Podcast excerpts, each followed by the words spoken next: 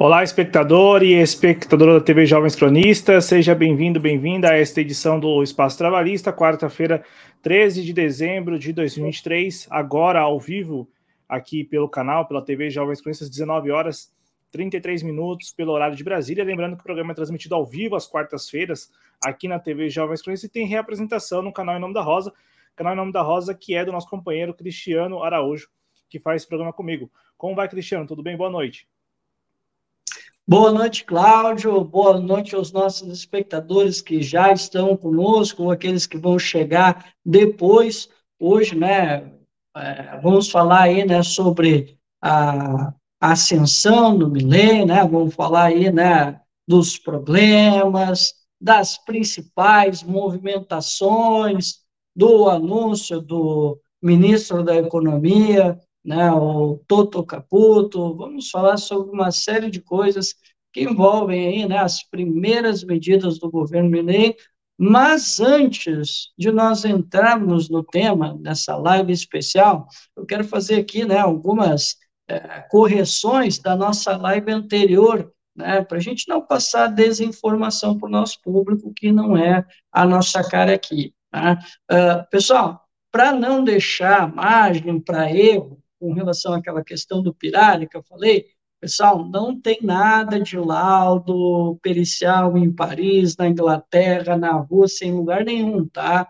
O que aconteceu foi o seguinte, é que o Robert Schomburg, aquele alemãozinho que eu falei para vocês, ele foi lá, ele desenhou as fronteiras do Pirara e tal, e ele publicou isso num livro lá na Inglaterra, e isso é que causou polêmica, mas a decisão foi por meio né, de um, um, uma decisão internacional, né, que teve lá o, o rei da, da Itália, né, que estava no poder antes do Mussolini subir ao poder, e foi baseado lá num acordo, se não me engano, foi o Acordo de Viena, né, e aí, como o Brasil, mesmo que tivesse documentos do século XVII, XVIII, que mostravam que aquele terreno pertencia ao Brasil, ele não considerava, ele considerava aquele, aqueles acordos, né, aqueles tratados europeus, e por isso que nós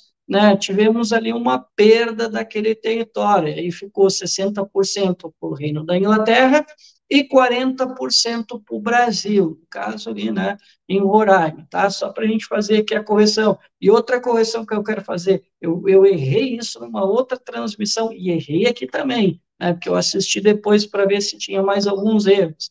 E assim, pessoal, eu chamei o Joaquim Nabuco de João Nabuco, esquece, tá? É Joaquim Nabuco, que foi quem tentou costurar né, para que a gente pudesse fazer essa disputa pelo Pirara, resolver essa contenda fronteiriça, e é isso aí, tá, pessoal? As correções que eu queria fazer, tá? Quem não assistiu ao programa anterior, assista, vale muito a pena, porque essa questão do rio Pirara, por exemplo, eu só tomei conhecimento por meio do programa, né, por meio do Cristiano, aí depois até nós fizemos aqui, depois que terminou o programa, a gente ficou conversando sobre esse assunto, que é uma questão assim muito muito semelhante com a questão de esse equibo lá Venezuela Guiana. Então, já que todo mundo está acompanhando essa questão é, envolvendo a Venezuela e a Guiana, é importante saber que o Brasil também passou por uma situação parecida com a da Venezuela lá no Rio Pirara, lá no norte do país. E é importante a gente saber disso até para servir de argumento, né, para a gente lembrar como que eram feitas as decisões é, a, no século até o século passado, né? Ô, Cristiano, vamos falar então da Argentina. E aí a pergunta que eu fiquei pensando assim de fazer para iniciar a conversa é: nós temos uma nova Argentina? Porque, cara, o que tem de bolsonarista jurando, assim, de pé junto, que a Argentina mudou de domingo para cá, é impressionante. Eu falo porque é, é, quase que o lugar comum desde a posse do Javier Milei no último domingo, que a Argentina teria mudado da água para o vinho. E aí eu acho que agora, já tendo a dimensão dos primeiros atos do, do novo presidente argentino, a gente talvez consiga responder essa pergunta. E aí eu te lanço essa, essa pergunta, essa provocação para a gente iniciar a conversa. A Argentina mudou de domingo para cá?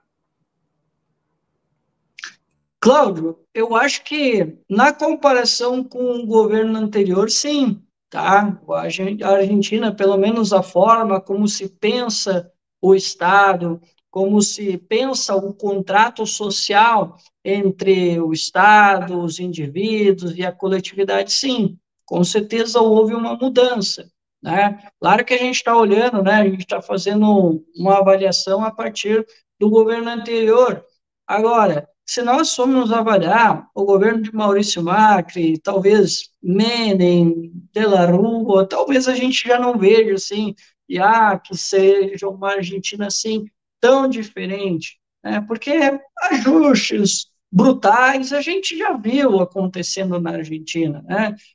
principalmente com o governo né, de Carlos Menem, que a gente viu o neoliberalismo, ajustes, com De La Rua também não foi lá tão diferente assim, né? Macri também tomou algumas medidas um pouco parecidas com o que o Javier Milei estava fazendo. Posso aqui exemplificar a liberalização dos preços, né? Que o Javier Milei está uh, impondo como política é, comum, né?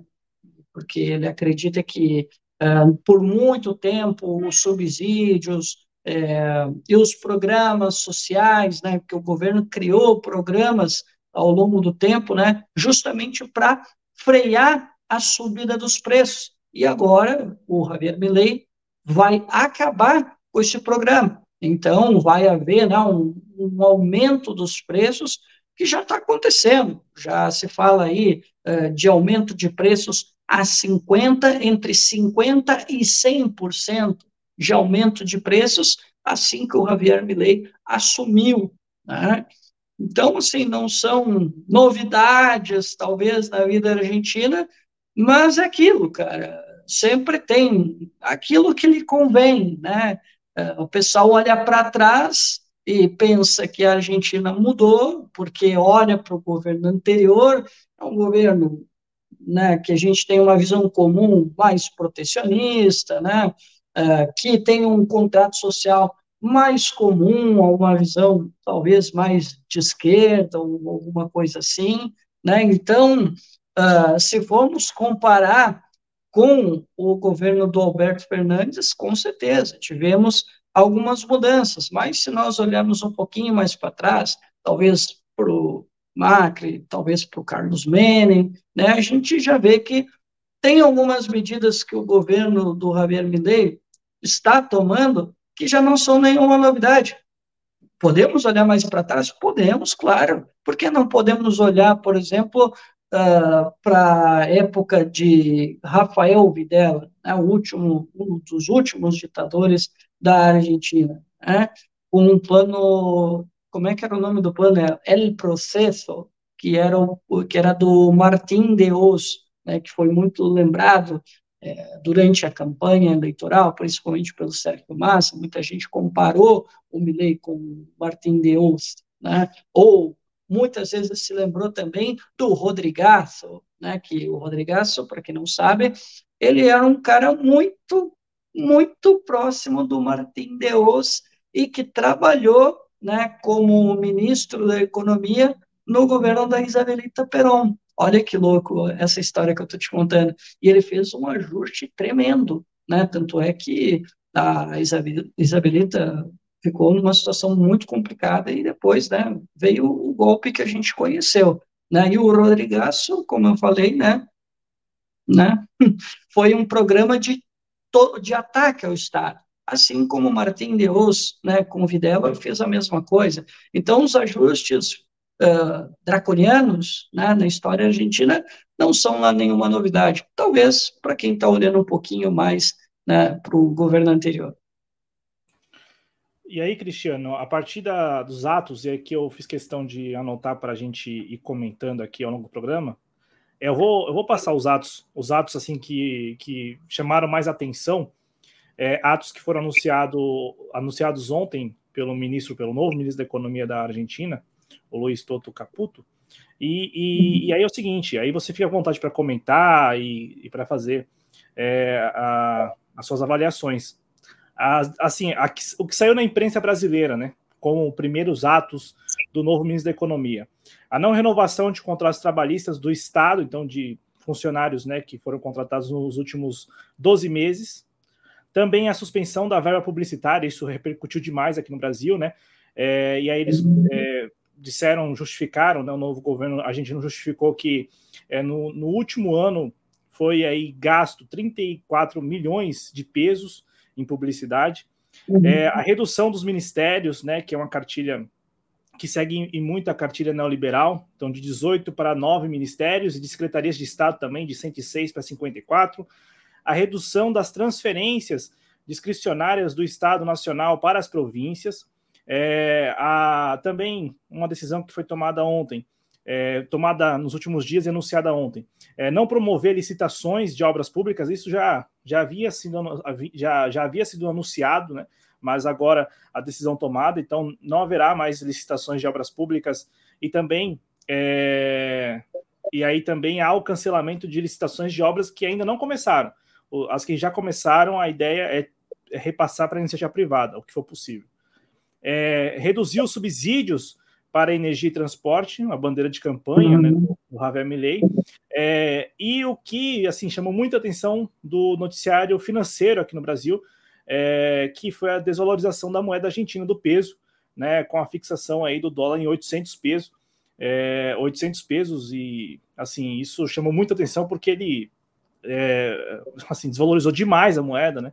Antes o, a cotação estava em 400 pesos e aí do dia para noite uma decisão é, tomada, a decisão de desvalorizar ao máximo possível a moeda argentina. E também há aí uma outra decisão que foi repercutida aqui no Brasil, que é trocar o sistema de importações por um que não exigirá informações de licença prévia. Cristiano, para você, e aí fique à vontade para fazer o comentário que você achar necessário, né? É, para você, esse conjunto de decisões mostra que eles estão sabendo o que estão fazendo ou não? Até porque, aliada a esse conjunto de decisões, há também as aspas que a gente até colocou no título, de que haverá, assim, mesmo com essas decisões, e, e, tanto saiu isso da boca do Milley como também do Toto Caputo, de que os próximos meses serão difíceis na Argentina. E aí eu fico pensando, uhum. é, é, é, até um tanto assim paradoxal, né? É, há um anúncio de decisões que são para tentar resolver a situação na, na, concepção deles, de resolver a situação da Argentina. Só que ao mesmo tempo que há o anúncio, é, quase que junto ali, como um complemento, há também, ou há, há, há também a, a informação de que os próximos meses não serão fáceis. E aí eu te pergunto, né? Te lanço aqui para comentar essas, essas, decisões e a pergunta que fica: eles sabem o que estão fazendo? Eles que eu digo, Javier Milei, todo Caputo e essa turma que assumiu o Estado argentino no último domingo? Cláudio, eu vejo da seguinte forma: eles estão aproveitando a ocasião para colocar a sua agenda, porque, veja bem, né, a Argentina realmente está numa crise uh, muito complicada. Veja bem, antes do Milei assumir uh, a gasolina, só para eu pegar aqui um dado, né, uh, nas últimas duas semanas subiu 44%, tá? o dólar subiu a valores estratosféricos também, né, subiu até 400 400 pesos, né, antes do Milley assumir. O, o dólar já estava cotado em 400 pesos, tá? É um valor bastante simbólico, né? A inflação, a gente nem precisa dizer, né, que está cada vez aumentando, né, a mensal, se não me engano, está ao redor de 14% uh, a inflação mensal, tá? E o cenário não é nada bom. Né? As próprias agências de risco, as consultorias apontam para um cenário bastante complicado. Só para te ter uma ideia e para ilustrar o cenário que o Milley, Toto Caputo, é, Balsili e outros que o presidente do Banco Central estão apontando, uh, cara, já há consultorias que apontam que até o segundo, segundo trimestre, se eu não estou enganado, é segundo trimestre, tá? No segundo trimestre de 2024, há uma previsão da inflação chegar a 260%, tá? E chegar ali mensal a 20%, talvez um pouquinho mais, tá? E, cara, uh, vai o, caos social, né, vai aumentar, provavelmente vão ter que fazer mais cortes, né, isso está mais ou menos precificado pelas, pelas agências de risco, também por consultorias que fazem esse tipo de avaliação, né? Então, eu vejo que, Cláudio, eles estão aproveitando a situação econômica delicada da Argentina para fazer o crime perfeito, né? Porque agora eles estão respaldados pelo, pelo cenário econômico que foi deixado pela Argentina, que ninguém aqui vai negar, de dizer que foi uma catástrofe, né? Que entregaram uma catástrofe para a Argentina, né? No, no colo aí do, do Javier Milei, né? Então, eles estão aproveitando a ocasião para colocar né, essas medidas duras que já haviam sido anunciadas, que viriam medidas muito duras, inclusive um dos principais assessores do Javier Milei, inclusive eu disse isso numa live lá no meu canal, ele disse o seguinte, que era preciso o argentino sofrer, era preciso, era necessário sofrer, que não havia maneira, que o argentino precisa aprender que as coisas custam caro. É, foi exatamente isso que um assessor econômico muito próximo do Javier Milei disse. Com relação à maxi desvalorização do peso, isso já estava previsto, isso o Toto Caputo falou, o próprio Javier Milei falou, o assessor econômico, é, se não me engano o nome dele é Cláudio Rodrigues, também já havia comentado sobre isso, então não houve nenhuma surpresa com relação à desvalorização do dólar. O que surpreendeu foi o valor do, do desculpa, do peso, o que surpreendeu, desculpa, foi o valor do dólar a 800 reais, porque se falava entre 600, 650, segundo o Cláudio Rodrigues, né, mas todo mundo foi pego de surpresa aí, né, com o dólar a 800, né, é, é, pesos, o que, convenhamos, assustou muita gente, né, ninguém esperava que iriam cotizar, né, a esse valor. Mas algumas coisas já vinham sendo anunciadas pelo governo, cortes, que iria se pensar com relação uh, ao Estado, porque, veja bem, né, o próprio Milley, no discurso, uh, quando ele assumiu, ele disse que quando ele assumisse, estava estabelecido um novo contrato social entre a sociedade civil argentina, né, os indivíduos, coletivo, e o governo, e a sua relação com o Estado. Ele disse que o Estado não servia para porcaria nenhuma e que ele faria de tudo para que o Estado se reduzisse, né, se aticasse, né, que é uma palavra que uh, os argentinos usam muito, né? Uh, que, se eu não me engano, quem usou muito isso foi o Videla, se eu não estou enganado, né? E outros próceres um pouquinho anteriores, tá? Então, assim, algumas coisas não surpreenderam tanto nos anúncios. Agora, claro que tem algumas questões aqui que são bem delicadas, que eu acho que no curto prazo vão incomodar o, o Milley, além daquilo que o Milley, Toto Caputo já estão anunciando. Por exemplo, o Toto Caputo e o próprio Milley já falam né, de um cenário de estagflação. O que, que é estagflação? É quando nós temos uma situação de estagnação econômica né, e inflação alta. Né? Então, isso já está mais ou menos precificado. Eles, como tu bem lembrou, né, o cenário vai piorar no curto prazo, todo mundo sabe disso, o governo sabe, o, o pessoal mais ligado à área econômica do governo Milley já sabe, né, a imprensa já sabe o que, que espera lá, né? E o próprio Milley já disse que para que a gente possa ter um cenário mais tranquilo da economia, porque o ajuste ele é a longo prazo, é um ano e meio, dois anos. Né? E aí já surge aquela primeira pergunta: será que o povo aguenta, Cláudio, um ano e meio, dois anos para esperar que os ajustes da economia tragam os resultados? Eu acho que a resposta é quase retórica, né? É uma pergunta retórica, praticamente, né? Porque o povo quer a resposta imediata. Então, ele já vai ter um problema largando daí. Mas tem alguns problemas muito práticos que a gente pode abordar aqui. Por exemplo, essa questão das obras públicas. Eu acho que o Milley vai endurecer mais, tá, Cláudio? Eu acho que não para por aí, tá? Porque a, o que o Toto Caputo anunciou foi o seguinte, que o Estado Nacional não vai licitar mais obras públicas novas e cancelará as licitações aprovadas uh, cujo o desenvolvimento ainda não começou. É isso que ele anunciou.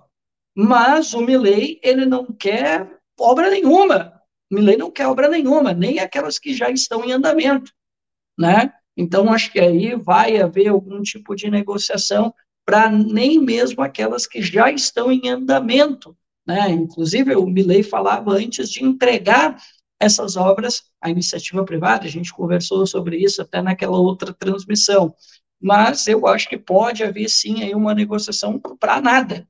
E aí, Cláudio, vamos lembrar, né? 2025 tem eleição de novo, tem que renovar, né? Porque a eleição uh, legislativa é em terços, né? Ela é de dois em dois anos. Então, assim, vai ter outra eleição, e eu acredito que vai ser do interesse do governo de talvez né, ter mais uh, pessoas da, da Libertar Avança dentro do legislativo. Né? Então, de repente, é interessante né, fazer um agrado lá para aquela liderança local, para o governador, porque assim lá na Argentina é, tem é, o presidente precisa, diferente aqui do Brasil, é, o poder local manda demais né? Tu tem que ter uma boa relação com o governador, com os intendentes, com os prefeitos, senão as coisas ficam muito difíceis. E com as lideranças dos partidos, tá? Presidente de partido, principalmente, porque são eles é que indicam quem está lá na ponta e quem tem lá embaixo na lista, né? Porque vamos lembrar que lá na Argentina a lista fechada. Então, assim, tem toda essa relação complexa lá e que o Javier Milei vai precisar cuidar. Por isso que essa questão das obras públicas, eu acho que já é uma questão muito delicada para ele. Outra questão muito prática que eu também acho que vai incomodar, já tem governador já na bronca, tá? É com relação aos repasses para as províncias, né? Porque ali existe, né? O repasse tem os repasses obrigatórios, claro, né? E tem aqueles que são discricionários, tá? E assim, Cláudio, eu já estou vendo que isso aí já vai dar bronca com os governadores. Eu acho que eles não vão gostar muito dessa ideia de ter menos repasses para os seus para suas províncias, né, para suas governações. Eu não acredito que os governadores vão gostar muito disso, né?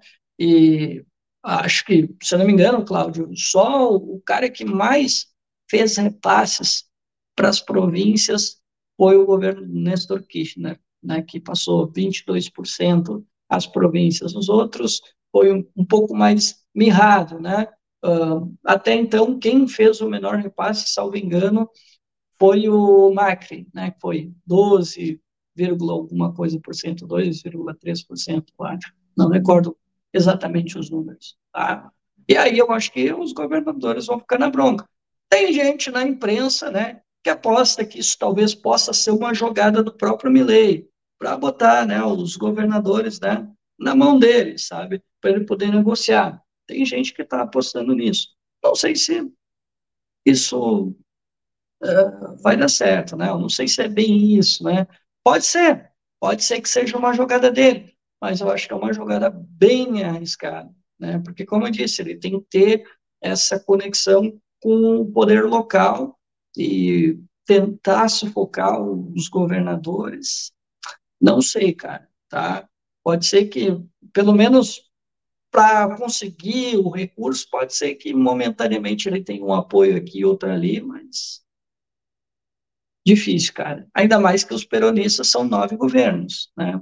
E o Juntos por El Câmbio são nove também. Só que, assim, cinco é da UCR, que está brigada com o Milley.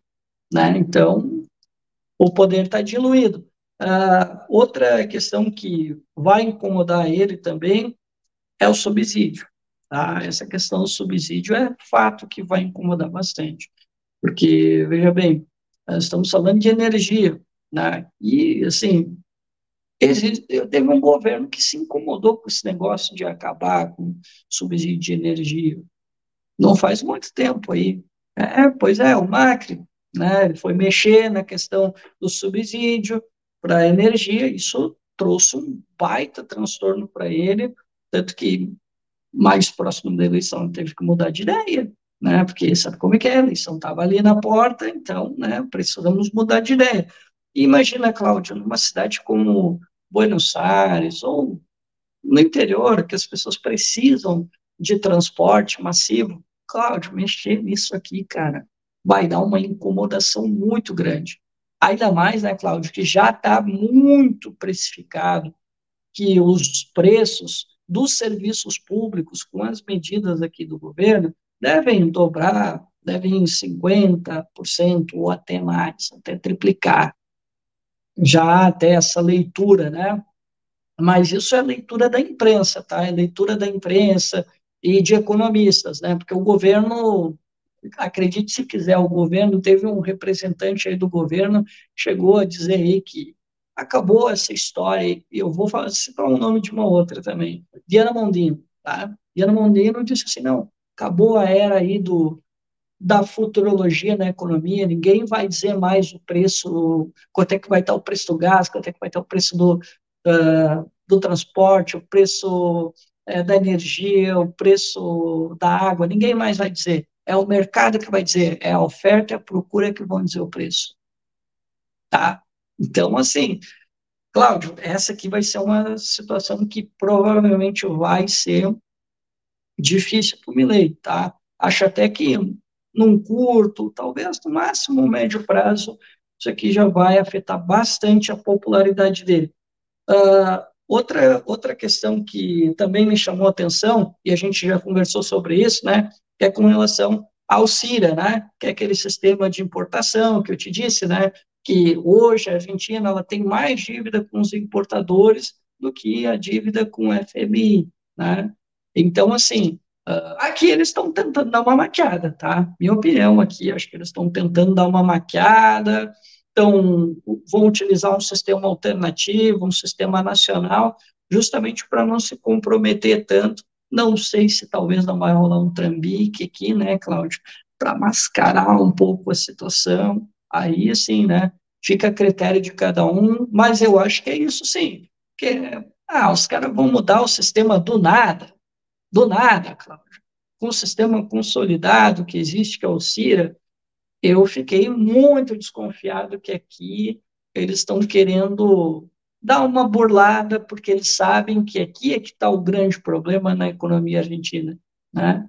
que a gente já falou sobre os importadores. Outra questão que me chamou a atenção, deixa eu só pegar aqui, uh, ah, aqui, encontrei já. Uh, Cláudio, estou olhando aqui no computador, tá? Porque realmente é complicado de lembrar tudo. é sobre os benefícios sociais, tá? Tem o AUH, que é uma espécie de um Bolsa Família, é o mesmo critério, tá, Cláudio? É o mesmo critério, e tem o TA, que é o Tarjeta Alimentária, né, que é um complemento do AUH, né, que é tipo um Bolsa Família, e o TA é parecido, é como se fosse, deixa eu ver, uma cesta básica, é como se fosse uma mistura do, como é que é o nome daquele, daquele benefício uh, para os filhos até os 14 anos, que tem aqui no Brasil, é tipo aquele lá, uh, mas ele é um programa um pouco mais robusto, tá? Então, assim, me surpreendeu que eles aumentaram o valor, né, para 50% os dois programas, né, fazendo ali, né, engraçado, né, olha só, uh, o governo Milley, os seus assessores, eles criticavam o pobrismo do governo anterior, né, que é essa ideia, né, de distribuir os planos sociais, né, eles ficavam sacaneando, né, e agora, né, em pleno um governo dito liberal, primeiro governo liberal, segundo o Javier Milei, eles estão duplicando o valor da assignação universal por hijo, que é o Bolsa Família deles, e esse o Tarjeta Alimentar, que é um programa complementar que para receber o tarjeta alimentar tem que ser beneficiário do Asignação Universal por Hijo, tá? Só para complementar aqui a informação. No mais, Cláudio, é isso, tá? Que eu tinha comentado. É, o, o que nós estamos vendo, e aí você falou disso agora no final, né? O que nós estamos vendo é, é um governo muito, muito semelhante a qualquer governo neoliberal, né? Que, que recorre à, à teoria ortodoxa da economia para tentar solucionar problemas ou, como você falou, cometer o crime perfeito. Aí eu te pergunto, Cristiano, porque uh, me, me, parece que como, como as condições na Argentina, elas são, as circunstâncias na Argentina, elas são muito, muito, muito, assim, é, exageradas. Então, inflação é, lá no, no, alto, os preços dos produtos, uma série de problemas da, de ordem econômica. E aí o governo, o novo governo, pelo menos no discurso inicial, fala muito em déficit, em, em não recorrer mais a déficits eu, eu não, não consigo, não consigo mesmo não traçar um paralelo com o discurso brasileiro do, do novo governo de também reduzir o déficit. E aí, é claro que é uma, é uma, uma discussão, um debate muito profundo este, mas eu acho que é importante a gente trazer aqui, traçar esse paralelo, porque, claro, obviamente são governos totalmente diferentes, que ontem mesmo, enquanto o ministro da Economia argentina estava anunciando esse conjunto de, de decisões e anunciou isso num vídeo para a internet também, sem, sem muito sem muita, muito debate, sem muita discussão. Ó, tá aqui, é isso que nós vamos fazer. Aqui no Brasil, nós vimos o presidente Lula em um evento em que os bancos públicos vão financiar obras de infraestrutura para tentar tentar estimular o crescimento do país por meio de obras, por meio só que aí, Cristiano, é, é, interessante porque tanto no discurso do governo brasileiro quanto no discurso do Javier Milei aparece essa palavra do déficit, de reduzir o déficit, de não trabalhar com déficits. É, é, no caso argentino, se quiser, claro, falar um pouco do caso brasileiro, mas assim, no caso argentino, com esse expediente que já foi anunciado e também com essa conversa de que, olha, os próximos, os próximos meses serão tão duros quanto os, os meses anteriores, quantos meses que nós vivemos até aqui é, que é um discurso assim, de novo, eu falo paradoxal porque, pô, a, o argentino ele o Milley, elegeu é, é, é a, a, turma do Milley porque quer respostas para ontem. Independente, independente, porque também, é, só para só falar isso aqui rapidinho, independente do eleitor argentino ter votado no, no Milley, cara, não quer dizer que todos que votaram no Milley compraram e estão dispostos, como disse o Cristiano, a esperar um ano, dois anos, três anos, quatro anos, esperar para ver o que vai acontecer. Até porque eles votaram, e, nós discutimos isso aqui no programa, eles votaram, a maioria votou, porque via no Mileio a mudança, como viram no Alberto Fernandes a mudança, como viram no Macri a mudança. Então, assim, sabe aquele negócio de vamos mudar para ver se vai, se vai funcionar? É, é, não consigo também não enxergar dessa forma. E aí, fechando parênteses, Cristiano, no caso argentino, em que o, as decisões já estão tomadas, os anúncios já estão feitos, e, e, e é muito, mas muito do receituário neoliberal. Né? É, é, muito do que nós já vimos, não só na Argentina, mas em vários países do mundo, até no Brasil. É, você, você, assim, crê, e aí é mais de crença mesmo, você crê que esses, esses anúncios e essas decisões vão surtir o efeito que eles hoje prometem de controlar a inflação, de não gerar novos déficits para o Estado argentino, e aí com isso pavimentar a retomada, a reconstrução, porque também isso faz parte do discurso, né? É um dos elementos do discurso do Milley de reconstruir a Argentina, de, de retomar a Argentina, colo colocar a Argentina de novo num patamar que a Argentina já esteve em, em outros momentos da sua história, de ser um país que tinha essas contas em dia, que era bem visto pelas agências de risco e por aí vai. Eu digo isso, Cristiano, se, se é possível acreditar, eu sei, eu, eu, sei mais ou menos a sua resposta, mas se é possível acreditar que esse expediente, esse receituário de, de arroxo, de arroxo mesmo fiscal, tudo em, em nome do, do déficit zero, de não se ter mais déficit no Estado argentino, se isso vai surtir o efeito que eles prometem, que eles prometem hoje para o povo argentino, de que, olha, daqui a algum tempo, nós vamos passar por esse. O remédio é amargo, mas nós teremos o período da bonança, que é muito do que nós já vimos também aqui no Brasil, nas bocas aí de várias pessoas que defendem este tipo de agenda, né? Do, do, do arroxo mesmo. É, eu fico imaginando, desculpa aqui me alongar, mas fico imaginando um argentino que já tem um salário extremamente defasado para a inflação, agora com esse arroxo. Porque eu fico pensando em que todas essas despesas vão encarecer, o salário dele não vai ter nenhum ganho real, porque é isso que promete essa, essa agenda. Uhum. E, e, assim, esse argentino que votou no Milley. Eu escutei um cara falando, né? Eu não sei quem foi que falou na televisão. É, me desculpa mesmo, mas assim, eu, eu não me lembro quem foi o jornalista que falou. Não sei se também é dele essa frase, né? Mas pode ser que seja, pode ser que não. Mas assim, muitos estão defendendo a motosserra enquanto não percebem que são os galhos da árvore. os galhos da árvore. Ótimo são, são os galhos da árvore. E eu quero que você responda isso, se é possível acreditar, ter essa crença, porque é, é, também um outro comentário que você já fez em vários programas aqui do canal, como essa agenda, ela, ela, ela tem uma redoma, assim, de de algo que é metafísico, né? Do tipo assim, você tem que acreditar, você tem que aguardar, é, né? Que é, que é muito do discurso da meritocracia, né? de que, olha, é por mérito, então é pelo trabalho. Eu digo isso porque a gente está vendo agora um, um, governo que se estabeleceu com uma agenda muito conhecida, com um expediente já conhecido não só pelos argentinos, mas por, por todo mundo, que promete aquilo que não conseguiu entregar em outros momentos. E não conseguiu entregar não só pelos percalços, mas porque é uma agenda que já foi dita e redita como limitada. Mas eu passo a palavra para você se é possível acreditar que o, que o Toto Caputo, o Javier Milei, com essa agenda deles, com esse expediente deles, vão conseguir é, recolocar a Argentina no patamar que em outros momentos já, já esteve. Uh, Cláudio, vamos fazer então um paralelo com o Brasil.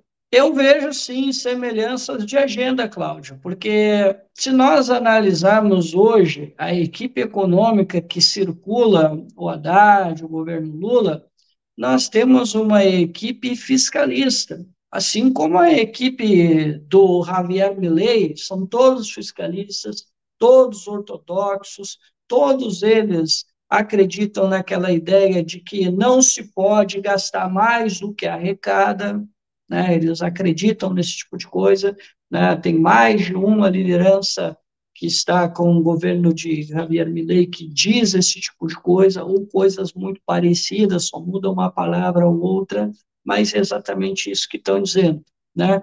E assim, o governo Lula, muitas vezes eles não, não dizem isso né, em alto e bom som, mas pela leitura, pelas práticas que eles estão fazendo, a gente já está entendendo né, que eles estão dizendo isso né, na prática. Ou alguém vai acreditar que, quando se fala em defender unhas e dentes, um déficit zero em 2024, o que, que tu está dizendo? Não se pode gastar mais do que arrecada, é exatamente a mesma coisa. Né?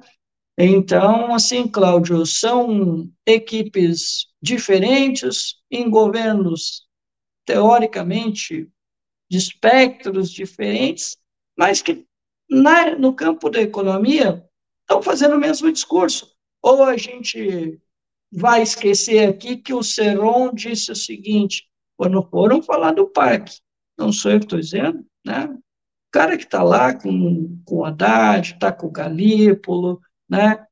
Foram eles que disseram que o Estado não poderia executar sozinho as obras, que eles iam precisar da iniciativa privada. Não fui eu que disse, foi os caras lá, né? Foi o pessoal lá, que está lá com a Haddad, né? Que trabalha lá no, no Ministério da Fazenda, né? Trabalha com tesouro, enfim, são essas pessoas que disseram isso, né? E a gente já viu esse pessoal aí, como ali por o é, próprio Seron, dando discursos que convenhamos, não são tão diferentes assim do Toto Caputo, uh, do próprio Javier Milei, né? Uh, vamos lembrar aqui o Galípolo chegou a dizer uma frase que, se eu tivesse visto Paulo Guedes, eu acreditava. Daí eu, não, tá tudo certo, é normal, Paulo Guedes. Ele disse que, o, que a democracia precisava se ajustar a um ajuste fiscal. Foi algo assim que ele disse. Tá? Se fosse o Paulo Guedes dizendo isso, tudo bem, é o Paulo Guedes, é um neoliberal lá da escola de Chicago, eu compreendo perfeitamente. Mas não, foi alguém, né, parceiro, né, braço direito do Haddad no Ministério da Economia dizendo isso, num governo autorreferido de esquerda. Né? E não é muito diferente do que, que o pessoal lá do Javier Milei está falando, né? porque eles também acreditam que não se pode gastar mais que arrecada, que se a gente puder impulsionar uh, a atividade privada, vamos fazer isso, né? vamos repassar aquilo que a atividade privada pode fazer, ou a gente já esqueceu que o governo Lula está fazendo concessão de presídio, está fazendo concessão de floresta agora recentemente, né? Estão falando aí que eh, o governo está tá conversando aí para fazer também obras de infraestrutura, entregando para iniciativa privada, né? Então, assim, Cláudio, na prática, às vezes a gente só não vê o discurso do governo Lula falando não se pode gastar mais do que arrecada, vamos entregar o máximo uh, para a iniciativa privada para que eles possam executar, como o Milley fala. O governo Lula às vezes não fala, ele mostra na prática. Né? A gente viu isso com as florestas agora, né, com, no Pará, que o governo fala de entregar a concessão para exploração da iniciativa privada, tem os presídios que a gente falou, e assim, ninguém aqui vai querer enganar ninguém que nos estados, uh, essas situações que estão acontecendo aí de entregar para a iniciativa privada a administração dos UPAs, UBS, creches, isso aí está dentro do programa né, de desestatização do governo anterior e que o governo Lula está deixando rodar o programa. Está deixando o programa do Temer, Bolsonaro rodando aí, cara.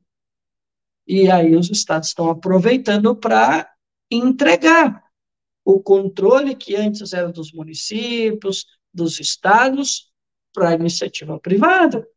Né? Então, assim, Cláudio, nem sempre o governo Lula precisa dizer. A prática, às vezes, demonstra o quanto eles são parecidos. E o perfil de economia, como dissemos, hum, é fiscalista. Né? Déficit zero, uh, arcabouço fiscal. O que, que é o arcabouço fiscal se não um ajuste fiscal? Não é tão diferente. Claro, é, não é um ajuste tão rigoroso quanto o do Javier Milei né, e do Toto Caputo, não teria como ser, porque nós não vivemos a mesma situação econômica, e a questão da, da herança maldita, que o Javier Milei falou né, no dia que ele assumiu, o que o Toto Caputo também falou né, durante a sua manifestação, né, antes de ele anunciar as medidas, porque foi dito né, que isso seria feito, seria a primeira coisa era mostrar a herança que foi dada para Javier Milei quando assumisse o governo. Isso foi um trato que foi fechado entre os membros do gabinete, que a primeira coisa que eles fariam era mostrar a tragédia que estava né, imersa o governo de Javier Milei. Né? E foi exatamente o que ele fez. E o que, que o governo uh, Lula fez? Exatamente isso também. Né? Mostrou a tragédia. Não estou dizendo que está errado, não estou fazendo nenhum julgamento moral, até porque esse, essa é uma tarefa do governo, de mostrar aquilo que estava errado, o que está sendo entregue. Isso aí, legal, cara. Só que o que, qual é a semelhança, Cláudio? É, a just, é, a, é usar a tal da herança para colocar em prática medidas draconianas, medidas neoliberais, colocar em prática uma agenda fiscalista. E é exatamente isso que o PT está fazendo aqui no Brasil. E é exatamente isso que estão fazendo lá na Argentina. Então, nesse sentido, não há lá grandes diferenças sobre aquilo que se pratica Javier Milei, Toto Caputo e talvez Balsili também vai praticar algo parecido. E também não é lá tão diferente da, daquilo que vem praticando o governo federal. Agora, sobre se vai dar certo, se não vai, como tu disse, né? A resposta parece meio óbvia, né? Cláudio, não existe economia, não existe economia que se recupere com um choque tão violento como esse que estão tentando colocar Javier Milei e Toto Caputo. Não existe. A gente não viu isso na história acontecer, né? Uh, podemos colocar aqui, né, no, no bojo aí, podemos colocar até o próprio governo do Videla, né, com Martin e os outros economistas que vieram depois dele. Qual foi o governo que deu como legado a hiperinflação para a Argentina? Exatamente ele, o governo Videla. Foram eles que desgraçaram a economia argentina. Claro, vou ser justo aqui, não é só eles, antes deles também já houve situações complicadas, já já no último governo do Perón, da Isabelita, o negócio estava degringolando violentamente. Não posso te dizer, Cláudio, que estaria pior do que o governo do Videla. Não posso afirmar isso, porque daí eu tenho que consultar números. Mas posso te dizer que a, delegata, que a situação do governo da Isabelita era muito ruim, cara. Não é à toa que ela foi derrubada. É, hoje eu tenho uma leitura que ela foi derrubada pela situação econômica muito delicada daquela época. E olha que ela teve, sei lá, seis ministros uh, da Fazenda na época, e ela chamou aí o, o, o Rodrigo, não lembro o nome do cara, né, que aplicou né, o grande pacote econômico chamado Rodrigaço, né, que, inclusive, o Javier Milei queria aplicar algo muito parecido, um ajuste muito parecido com o Rodrigaço. Né? Mas, Cláudio, não vemos isso dando certo com Videla, não vemos isso dando certo com Menem, não vemos isso dar certo com Fernando da Rua, que a gente lembra, saiu corrido da Argentina, teve que pegar um helicóptero para fugir do país, né? Uh, não deu certo com o Macri, a gente viu o resultado que o Macri conseguiu, os números da Argentina não melhoraram, muito pelo contrário, a gente viu os números trágicos uh, do governo do, do presidente Maurício Macri, e diga-se de passagem, ele, eu não lembro, eu não, assim, Cláudio, eu, eu vou errar aqui, mas tá tudo bem, tá? Tu me desculpa, eu peço desculpas ao público também, tá? Mas eu acho que ele quadruplicou a dívida da Argentina, tá? Ele que ficava aí com austeridade, reduzir uh, o índice entre a inflação, desculpa, o PIB e, e e a dívida, né, que era essa relação que os neoliberais fazem né, entre a, a dívida e o PIB, ele tentou, de alguma forma, combater isso, e, Cláudio, ele, se eu não me engano, ele quadruplicou a dívida da Argentina. Eu posso estar errando aqui, mas eu já peço desculpas antecipadamente aqui ao público, tá? E a inflação continua alta, Cláudio, e o caos social aumentou, a fome aumentou, Uh, não foi um governo que conseguiu fazer os ajustes que achava que iria colher os resultados a longo prazo. Os resultados não vieram. Né? Vamos lembrar que o Brasil, o Brasil, a gente viu, tá, os números ali macroeconômicos melhoraram, o, o Michel Temer conseguiu manter bons números, se a gente olhar friamente, né? Mas a economia cresceu? Não. Ah, melhorou a distribuição de renda? Não. Ele construiu mais hospitais, mais universidades, investiu em infraestrutura? Não. Aumentou a empregabilidade? Não. Não aconteceu nada. Por isso, assim, Cláudio, é, essa é uma tara, inclusive, dos neoliberais, de que eles querem, eles são o, os donos das planilhas, Cláudio. Eles gostam dos números, eles querem ver os números favoráveis para eles jogar lá nos mercados, jogar para os investidores, para mostrar que os números estão legais, mesmo que isso esteja né, uh, detonando com o teu povo, mas o importante é entregar os números. Né? E o Temer, de certa forma, aqui, Cláudio, sem torcida nenhuma aqui, mas ele entregou, tá? Só que, assim, foram números que não disseram rigorosamente nada, não, não, não influenciaram em nada na vida do brasileirinho, né, do cidadão comum. Nada, rigorosamente nada. E, e, e diga-se de passagem, a, o nível uh, de atividade econômica continuou baixo. Então, Cláudio, para que serviu os números tão pomposos do governo do Michel Temer? Para nada. Nada. Posso ir aqui no, no Equador. A gente falou, fez live aqui né, sobre o Equador. O Equador, cara, putz, cara, o Equador tem a economia dolarizada, sonho do Milley, né? E agora os caras estão com déficit fiscal, tá? Eles estão numa situação muito complicada desde a pandemia, né? Porque eles não podem emitir moeda, a moeda não é soberana, né? Eles não podem se endividar, não pode fazer a impressão de moeda, né? Eles não, não têm uh, autoridade monetária nenhuma. E aí, cara, eles estão numa situação bem delicada. Tanto é que quando o, presidente que assumiu, né, ele disse, Daniel Noboa disse, olha, não tem dinheiro para nada.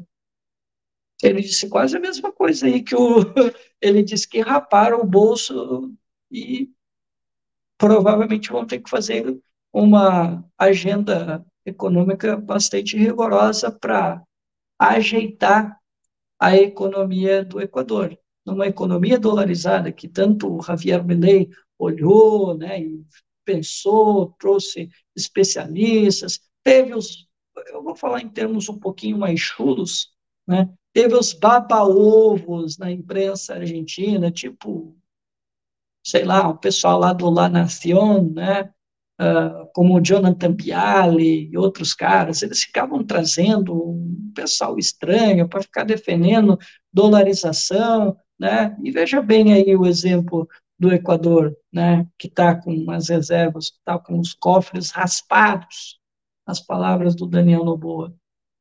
Então, Cláudio, ajustes não trazem resultados. Vide o caso do Brasil, Vide o caso da Argentina, vide o caso do Equador, seja com Martim Vizcarra, seja com uh, Pedro Paulo Kuczynski, seja com, sei lá com quem seja o presidente. Não traz resultado e não vai ser diferente agora. Eu vou passar aqui no chat, Cristiano, agradecendo a nossa audiência. E lembrando que quem não se manifestou ainda se manifeste no chat. O Cristiano Fanfa com a gente, como sempre. É, também o Vinícius Torezan, o Leandro Ferrari, companheiro Leandro Ferrari lá do arroba Cultura Chinesa, dando boa noite a gente, saudações. E ele diz o seguinte, né, que estão fazendo da Argentina a Rússia dos anos 90. E nós não estamos longe dos nossos vizinhos, ele alerta aqui.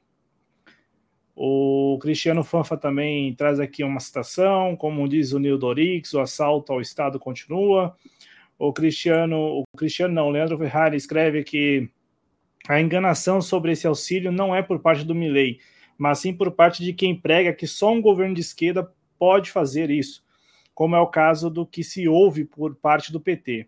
O Daniel com a gente também aqui, e o Leandro lembra aqui da frase, né, da aspas, é, a democracia deve caber na regra econômica. A, a, Isso, exato, exato. E, e Cristiano, é, até para a gente não perder aqui o, o, fio da meada sobre esse, esse paralelo, porque eu, eu quando eu vi né, que a questão do déficit, do déficit aparece muito no discurso do, do novo governo argentino. E aqui no Brasil, isso também tem sido é, objeto aí de, de, inúmeras discussões, de vários debates, de, de, de, de aparente, de aparente é, divergências, né? Eu vou falar aparente porque o que me parece assim, e aí eu, eu sei que para algumas pessoas isso pode parecer assim muito muito fora da, da, da, não digo da casinha, né? Mas assim é, é para algumas pessoas isso pode ofender é, é, a aparência, né? Acho que a gente tem e a gente tem que fa fazer esse tipo de comentário mesmo. É, a gente tem visto assim vários, é, vários, várias, vários postulantes, né? E isso tem, eu tenho notado nas mais diversas eleições que a gente tem acompanhado, que assim os postulantes eles não são tão diferentes assim. Em, em via de, de, regra eles não são tão diferentes, assim, tão diferentes, né? Tem um ou outro ali que é muito diferente mesmo, que que se ganhar, se, se vencer aquela disputa, é, chegando àquela posição de poder, vai tentar fazer algo é, fora do, do, comum, do que a gente já da, da, regra, né? Mas de resto, assim, os que os postulantes com alguma possibilidade de vitória, e, e eu não estou me referindo só à eleição na Argentina, mas no geral mesmo, até as eleições do ano que vem já se antecipando. É, assim, a, a, os postulantes eles não são tão diferentes. E, e, e isso significa o quê? Que a aparência é diferente. E aí eu aqui concluo. É, a minha opinião sobre o governo Lula é que, ao menos, a aparência era diferente. Por isso que, ao mesmo tempo em que há no Ministério da Economia, Ministério da Fazenda, uma galera que, como a gente já brincou aqui algumas vezes ao longo desse ano, parece que ficou lá do governo passado, parece que não foi na mudança, né? Parece que ficaram lá é, ainda que, que tenha essas pessoas lá no Ministério da, da Economia, o governo Lula é capaz de, de anunciar um programa como o PAC, é capaz de reunir governadores em um evento com os, o, os bancos públicos para financiar obras de infraestrutura que, que podem é, colocar o Brasil não, não longe, longe de recuperar a década perdida mas já dão indica, já, já significa muito para o, para o período anterior de seis anos, eh, que é, a, que é a comparação que muitas pessoas fazem, né? Não é a comparação que eu faço, porque eu acho que todos nós aqui concordamos que não dá para comparar, não dá mesmo, porque, pô, nós vamos usar como referência e como baliza os últimos seis anos, o desgoverno Temer, o desgoverno Bolsonaro? É óbvio que não, para mim não. Por isso que eu acredito e espero e cobro, principalmente cobro, né? É, que o Brasil seja capaz de não apenas recuperar a década perdida, mas de se colocar na vanguarda de um processo de neoindustrialização, como queiram falar, definir, ou mas assim que o Brasil se coloque nessa posição que ele precisa. Não é que é, trata-se de um, de um de uma decisão arbitrária, do tipo, olha, nós queremos. Não, é porque nós precisamos. Há, aqui essa, essa questão da necessidade mesmo, que, que urge. E aí, para terminar, Cristiano, quando a gente fala do, da, dessa agenda fiscalista, que está, está presente tanto num governo que se diz centro-esquerda, de coalizão que seja, como também num governo que todo mundo está classificando como um governo de extrema-direita, no caso da Argentina, é algo que nos chama atenção porque peraí, então quando nós vamos lá votar em alguém, nós votamos na aparência. É isso. Nós votamos, nós somos estimulados a votar pela aparência. A aparência que seja a aparência da democracia, ou que seja a aparência do que eles chamam de populismo, ou que seja a aparência do, do autoritarismo, mas assim, é na aparência. Nós votamos na embalagem.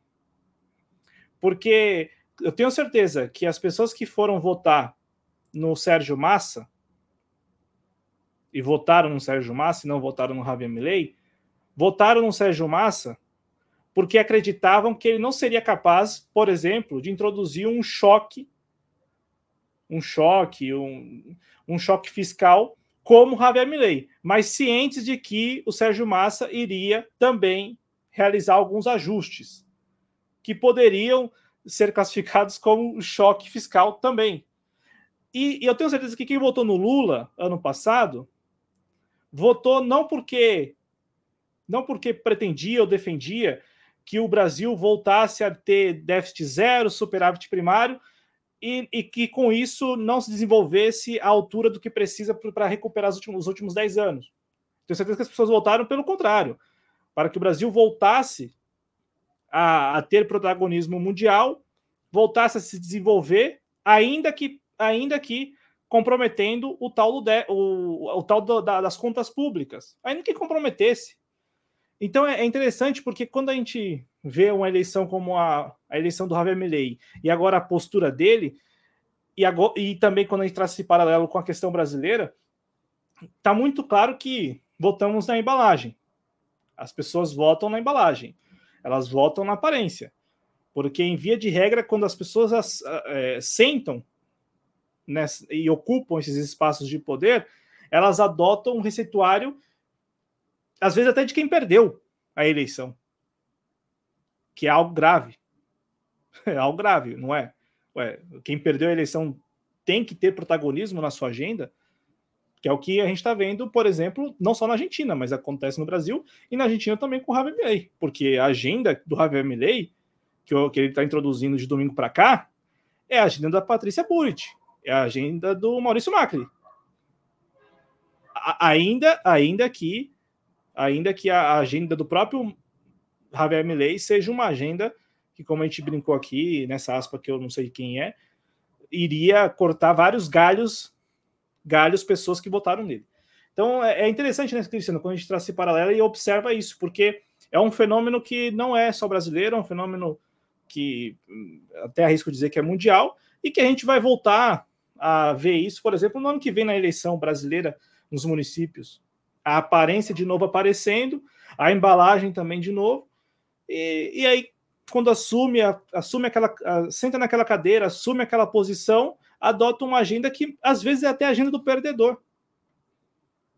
É a agenda do perdedor, é a agenda de quem perdeu, do candidato, da, da, da, da, da, da, da, do, da agremiação partidária que perdeu. Que também, para mim, isso aí é, é, assim, ainda que seja inconcebível, é, é, além de inconcebível, me parece assim muito é, chocante, porque quem vence não vence e quem perde não perde. Nesse caso é isso, porque quem vence não pode, não, não é que não pode, às vezes até por deliberação própria não adota uma agenda, uma agenda que seria sua particular.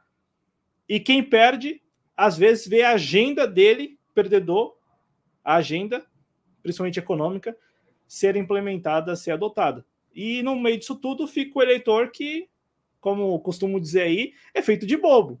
Porque o eleitor do Milley, e aí eu vou até introduzir aqui já um outro aspecto desse assunto do Milley, tenho certeza que o eleitor do Milley ficou muito feliz com a vitória dele. Muito, muito feliz. Aí, com não, não, precisou nem da posse, porque a gente já. Na, na, verdade, não precisou nem vencer a eleição. Já no segundo turno, a gente já viu o Milley, que a gente conversou aqui e tal. Aí ele vence a eleição. Aí o, o eleitor do Milley, que foi lá na posse dele e tal, com a motosserra, pá, nossa, vamos ter agora, enfim, um governo liberal, anarcocapitalista, libertário, é louco. Aí viu uma cartinha do Milley para o Xi Jinping. E aí, Cristiano? Aí, Aí tem até, tá rolando uma foto aí que. Mas assim, o mais importante é a cartinha. A cartinha do Milley para o Xi Jinping, pedindo lá os swaps, a liberação dos swaps para transações em yuans. O Javier Milley mandando carta para o presidente da China, Xi Jinping, que já, que já o convidou né, para visitar a China e que provavelmente vai receber a visita do Javier Milley nos próximos meses à China não é, não é. E aí eu fico, pensando também o eleitor do Milley no meio disso tudo, né? Porque o cara, pô, o cara acreditou piamente que ele estava votando e fazendo campanha, legitimando um outsider, um sujeito que iria revolucionar. Revolucionar. Não, não, não. Esse cara não é o Macri, esse cara vai revolucionar. Vota em mim, boludo. Vota nele lá, boludo. E os caras votaram. Eu estou falando isso, Cristiano, porque é um fenômeno que a gente tem que se atentar, porque daqui a pouco tem eleição aqui no Brasil, aí vai ter eleição na Argentina, como você falou, em 2025, eleição no Brasil, e a gente está vendo a repetição disso. As pessoas votam Quem vence não necessariamente vence, quem perde não necessariamente perde, e no final das contas é a sociedade que fica à mercê dessas mudanças de, de, de políticas que muitas vezes são prejudiciais. Porque, não, primeiro, não há estabilidade nenhuma. Segundo, previsibilidade nenhuma, zero. Então a pessoa ela acorda, vai trabalhar, não sabe como vai chegar no final do mês e é isso.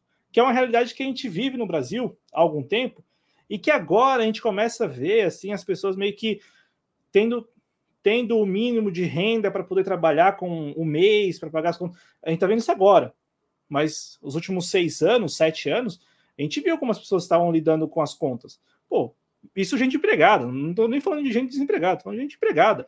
Começava a trabalhar, começava o mês e tal, não sabia como chegar no final do mês. Se ia conseguir pagar todas as contas, se ia conseguir arcar com todas as despesas. Então, introduzindo esse assunto do Xi Jinping, Cristiano, o eleitor fica no meio disso tudo assim a mercê, né? Fica assim, ah, não. E às vezes faz até cara de bobo, né? Porque, bom, o eleitor do, do, do Javier Milley eh, conseguiu ver essas mudanças do Javier, do, do Outsider, do, da motosserra e tal, muito rápido, assim. É, foi uma, uma mudança, tanto é que agora tá aí mandando carta para a China, bem diferente do discurso, né? Do discurso que ele vinha mantendo na eleição, na campanha. Claro, assim, essa questão é uma questão que me chama a atenção, né? E tu tem toda a razão quando tu diz, né, que hoje o eleitor ele vota na estética, ele não vota mais no conteúdo, ele não vota mais num programa, numa ideia ou ideias, né? Ele não vota mais nisso, ele vota na estética, né? Ele simplesmente ele é enganado pela propaganda do marketing de que aquele cara que vai mudar, que ele que tenha é, respectivas ideias, e quando chega na hora né, de mostrar e botar em prática as suas ideias, a gente vê que as coisas acabam não se confirmando, né?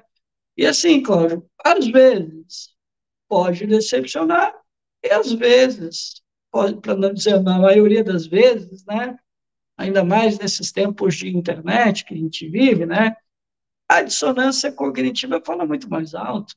Né? O pessoal relativiza tudo, né? Eu tenho visto muito essa questão, Cláudio, com os jornalistas argentinos, e, assim, o eleitor do Milley é apaixonado por ele, cara. Eu, ele é praticamente um ídolo para o eleitor argentino. Ah, então, assim, ele não está se importando se o Milley mudou de discurso, se ele fez concessão aqui ou ali.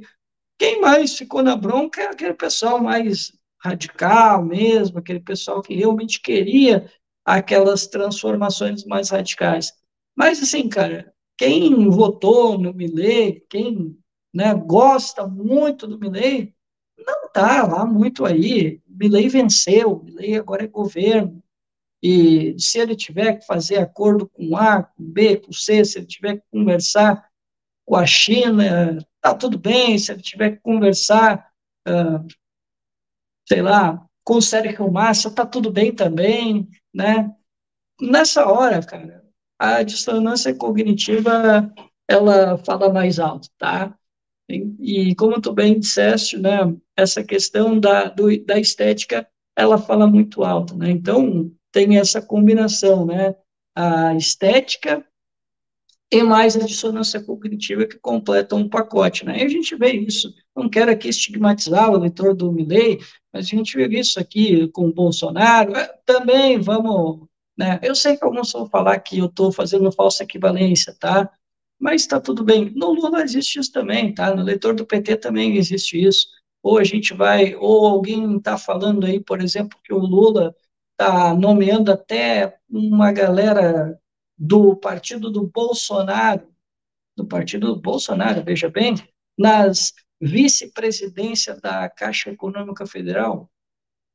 Está todo mundo calado para isso? Ninguém está falando nada?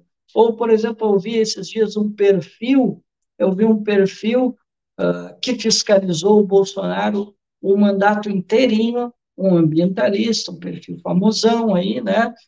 O cara ficava aí, né, fiscalizando o Bolsonaro, denunciando as besteiras que o Bolsonaro estava fazendo, e aí agora o Lula está com essa ideia aí de entregar a exploração das florestas no Pará, e aí esse sujeito veio, né, xingando pessoas da minha, do meu círculo social, dizendo que eles eram burros, que ah, que estava na lei que o presidente Lula podia fazer aquilo ali, que não era privatização. E aí, pô, o cara virou piada lá no Twitter, né? Quer que eu diga o nome do cara? Eu não vejo problema nenhum. Fiscal do Ibama, tá? É esse o sujeitinho aí que ficou fiscalizando o governo Bolsonaro, fazendo denúncias, e parece que a galera deu um expose na hipocrisia dele com o que ele fez no verão passado e o que ele tem feito agora. Né? É isso que eu estou dizendo, Cláudio, a dissonância cognitiva, tem também aquela questão da conveniência, né, que fala muito alto na política, e aí isso vale para qualquer corrente política, tá? E então, assim, Cláudio, tem essa questão que eu comentei contigo, tem as questões práticas, e o Milley, uh, muito se discutia lá na Argentina, quem é o Milley que vai governar? É o Milley um libertário utópico? É um Milley pragmático? Ou ele vai fazer um governo por procuração do Macri? Né? Uh, tinha, tinha esse questionamento né, com relação a quem seria o Javier Milei que governaria a Argentina. Né? E, assim, está no meio termo, né, Cláudio? Está mais ou menos no meio termo, né? O Macri tem tido, sim, né, uma boa quantidade de ingerência no governo, digo ingerência no sentido de fazer indicações, né? Uh, por exemplo, hoje, Cláudio, eu posso te dizer assim, com muita tranquilidade que para ser um secretário, ser um ministro no governo do Javier Milei, tem que ter passado pelo governo do Maurício Macri. Tá? É um dos requisitos. Outro requisito, ser um empresário ou ter atuado em bancos internacionais e tu ter uma carreira consolidada. Tá? Outro requisito, talvez ser, da, ser cordobês. Tá?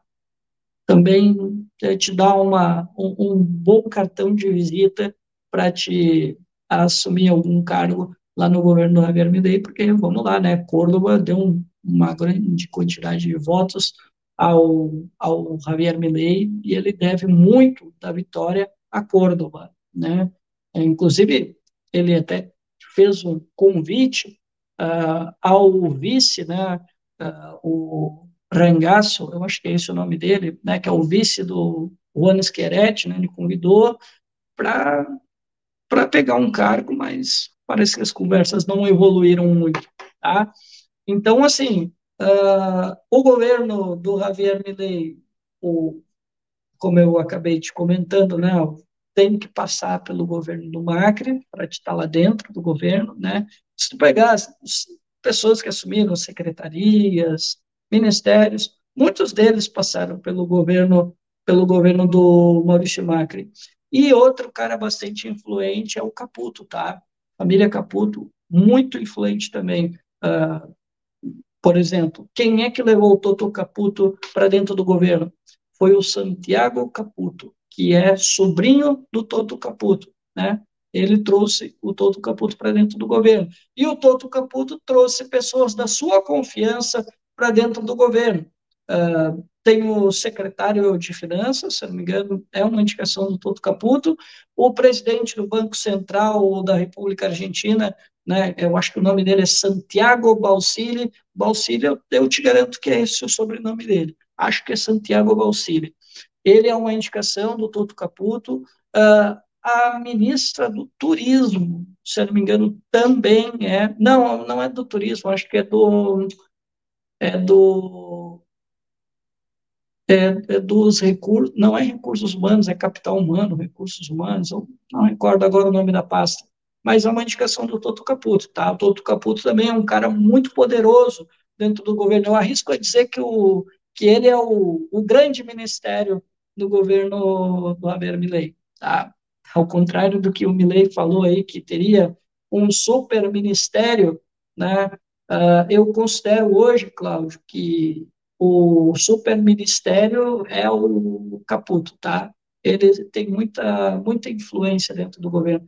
Mas, claro, eu acho, assim, que talvez seja o turismo, tá? A secretária de turismo é uma indicação dos Caputo, tá? Eles têm muita força dentro do governo. Tanto é, Cláudio, que o Santiago Caputo, esse que eu comentei contigo, ele é o grande arquiteto do La Libertad Avança, tá? Ele, junto com a Karina Milley, né, que vocês já estão sabendo, aqui no Brasil todo mundo já está sabendo, ela foi indicada como primeira-dama e ela foi indicada né, como secretária-geral do Javier Milei, porque tudo passava por ela, né? nada passava uh, pelo crivo se não passasse por ela. Nem, o, é, é, nem até o Javier Milei tinha que pedir licença para ela. Tá? Tal é a, a influência que ela tem né, e pela construção, inclusive, to, toda a construção da imagem uh, do Milley foi feita pela Karina Milley. Né? Até mesmo aquela estética roqueira, né? foi ela que criou aquilo ali. Né? Ela é, é como se fosse as relações públicas do Javier Milley, ela era um faz-tudo dentro, dentro da, da ideia, né, da construção e da campanha do Javier Milei. E o Santiago Caputo é era o grande organizador do La Libertad Avança. Foi ele que organizou o partido. Né? Foi ele que organizou tudo, os contatos, com quem conversar. Né? E ele tem uma vida um pouco controversa. Assim. Eu vou aqui extrapolar um pouquinho, aqui, Cláudio, se tu me permite. É um carluxo da vida, tá? É um cara meio maluco, tá? só para fazer um paralelo com o governo Bolsonaro, tá? É, ele é tipo um Carluxo, tá bom? Mas acho que é um pouquinho mais chique, mas tudo bem. Uh, Cláudio, então, assim, uh, como eu ia te dizendo, tem esses personagens, né? Temos de um lado o Caputo, que tem uma centralidade, tem o Santiago também, é um personagem importante. A Karina Milley também, que é uma personagem muito importante, não é à toa que ganhou o cargo que ganhou, e isso já estava mais ou menos precificado, né? O próprio Milley já dizia, né, que ela estava fazendo tudo isso para ganhar o cargo de primeira-dama. Isso antes dele vencer a eleição. Ele já dizia isso, né? Ele fazia essa brincadeira internamente, né? Mas talvez já, né? Adiantando o que iria acontecer, né? Uh, então, assim, Cláudio, é, eu, eu vejo que, uh, além dessa questão da distância, bom, ele acabou acordando para a vida, né? Viu, opa, peraí, agora eu sou o governo, vou ter que conversar, eu vou ter que fazer os diálogos, tanto é que a gente já viu na campanha, a gente falou, ele se aproximou das castas, né? Patrícia Burrit era casta, uh, Macri era casta, uh, todos aqueles que ele usou lá no passado, ele se juntou, né? ele se juntou à casta, né? Ele que, aliás, né, casta também, né? Mas ele se juntou. Foi, essa foi a primeira sinalização de um Javier Milei mais pragmático, né? E cada vez mais ele caminha para isso, tá, Cláudio? Porque, assim, ao mesmo tempo que o Javier Milei, ele conversava com o seu gabinete, que ele estava com todo caputo, com seus ministros, seus secretários, para anunciar as primeiras medidas. Pois bem, no primeiro dia, Vitória Villarruel, que, para quem não sabe, né, a vice-presidente é presidente do Senado na Argentina, para informar o público que talvez não saiba, ela estava lá negociando no Senado, né? Ela estava negociando no Senado para diminuir a distância, porque, vamos lá, né, os peronistas, né, a União por la Pátria, tem 35 senadores, né, faltava só dois senadores para atingir a maioria, né, e aí a Vitória Villarruel foi usar sua influência para conversar com os outros blocos, né, com o próprios radicais, com proposta republicana, do Maurício Macri, né, com os partidos provinciais, né, então ela foi fazer esse, essa negociação, alijando, claro, né, os peronistas, porque os peronistas são inimigos para eles, eles não são adversários, são inimigos, segundo palavras de aqueles mais radicais lá do La Libertad Avança, tá? Então, assim, Cláudio, ela foi fazer essas negociações, ela escolheu uma liderança, já definiram uma liderança uh, lá na, no Senado, né, que eu agora não recordo o nome, eu acho que é presidente provisional. É isso aí mesmo, presidente provisional. E esse cara, ele é o segundo na linha de sucessão. Se o presidente sofreu impeachment, assume ele, tá? E eles escolheram. Uh, eu te confesso que não vai fazer a mínima diferença te dizer quem é, tá? que eu não lembro o nome do cara agora, e sei que ele é do La Libertad Avança. Tá? Ele já foi macrista, e aí naquele acordo, né, pró, La Libertad Avança, né, juntaram as duas coisas e indicaram ele como presidente provisional, tá? E na Câmara escolheram o filho do Menem, tá? Então eles já definiram as lideranças lá na Câmara. Não tem muito o que fazer, né? Eles vão ter que tentar do limão fazer uma limonada, porque ninguém atingiu a maioria, vai ser muito difícil para o La Libertad Avança chegar numa maioria. Eles conseguiram reduzir um pouco a distância para os peronistas, porque esse era o objetivo, né? Era sair de lá com um acordo que eh, pudesse contar com o Juntos por el Cambio, e quando eu estou falando do Juntos por el Cambio, eu estou falando do PRO, eu estou falando da USEG, eu estou falando das outras legendas que compõem o Juntos por el Cambio e mais os partidos provinciais. E, a princípio, ela conseguiu esse acordo, tá? Então, já reduziu um pouco a distância entre o União por la Pátria e o bloco, né, que forma aí o, o, o governo, né? Então, ela conseguiu reduzir um pouco essa distância e agora eles vão poder brigar com maior paridade de armas com os peronistas, né? Porque eles estavam fazendo essas negociações e o, o Javier Milei deixou essa bronca aí para para Villaruel, né? E foi assim uma reunião bastante tensa, pelo que eu colhi pela imprensa argentina, foi muito difícil as negociações, mas aparentemente ela conseguiu fazer um acordo, né, com os blocos e reduzir um pouco, né, a situação complicada que ele enfrentar dentro dentro do Senado, né, que é a situação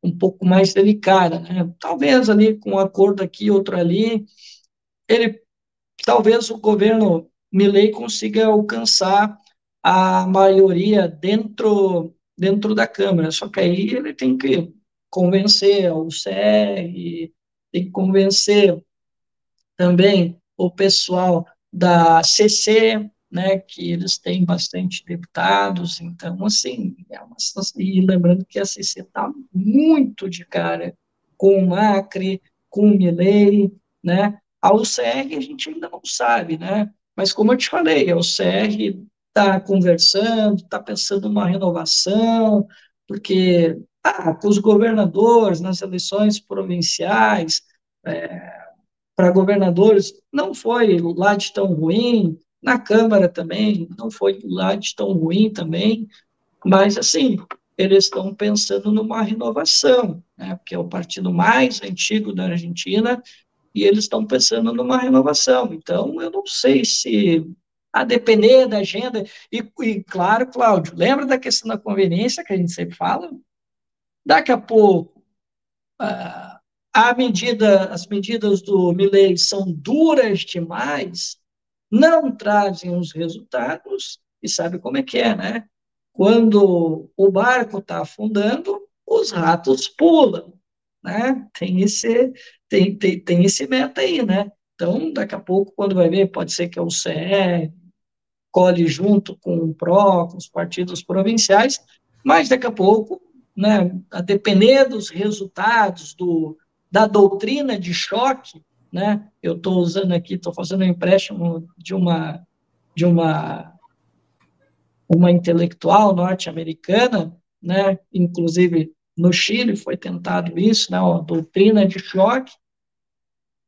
Pode ser que eles pulem do barco, né? Porque eles não vão querer ficar colado num governo que vai ser impopular. A gente sabe que as medidas tendem a não funcionar, porque a gente sabe que ajuste fiscal, desinvestimento, não, não estimulam uma economia. E se o Milley pensa em entregar para a iniciativa privada, Cláudio, qual é o empresário? Deixa eu, assim, pergunta retórica, de novo. Qual é o empresário que vai arriscar em obras, atividade econômica em geral, tá, Cláudio? Qual é o empresário que vai investir sabendo de um cenário incerto, sendo que os teus pares políticos na Câmara diz que o governo ainda é cercado de, de incertezas. E sabendo eles que eles têm leitura de mercado, eles têm as consultorias. Uh, Javier Millet, lembrando, Cláudio, Javier Milei vai taxar as exportações, o que já estava precificado também. Ele negou na campanha. O Massa denunciou isso e ele negou. E agora o Toto Caputo falou que vai sim haver uma taxação sobre as exportações agrícolas. Então, assim, Mendoza, ah, aquela região mais do norte da Argentina, cara, eles vão ficar pé da vida com o Milley, né? O pessoal lá de Córdoba também acho que não vai gostar muito também, porque também a agricultura lá também, o agro é muito forte lá.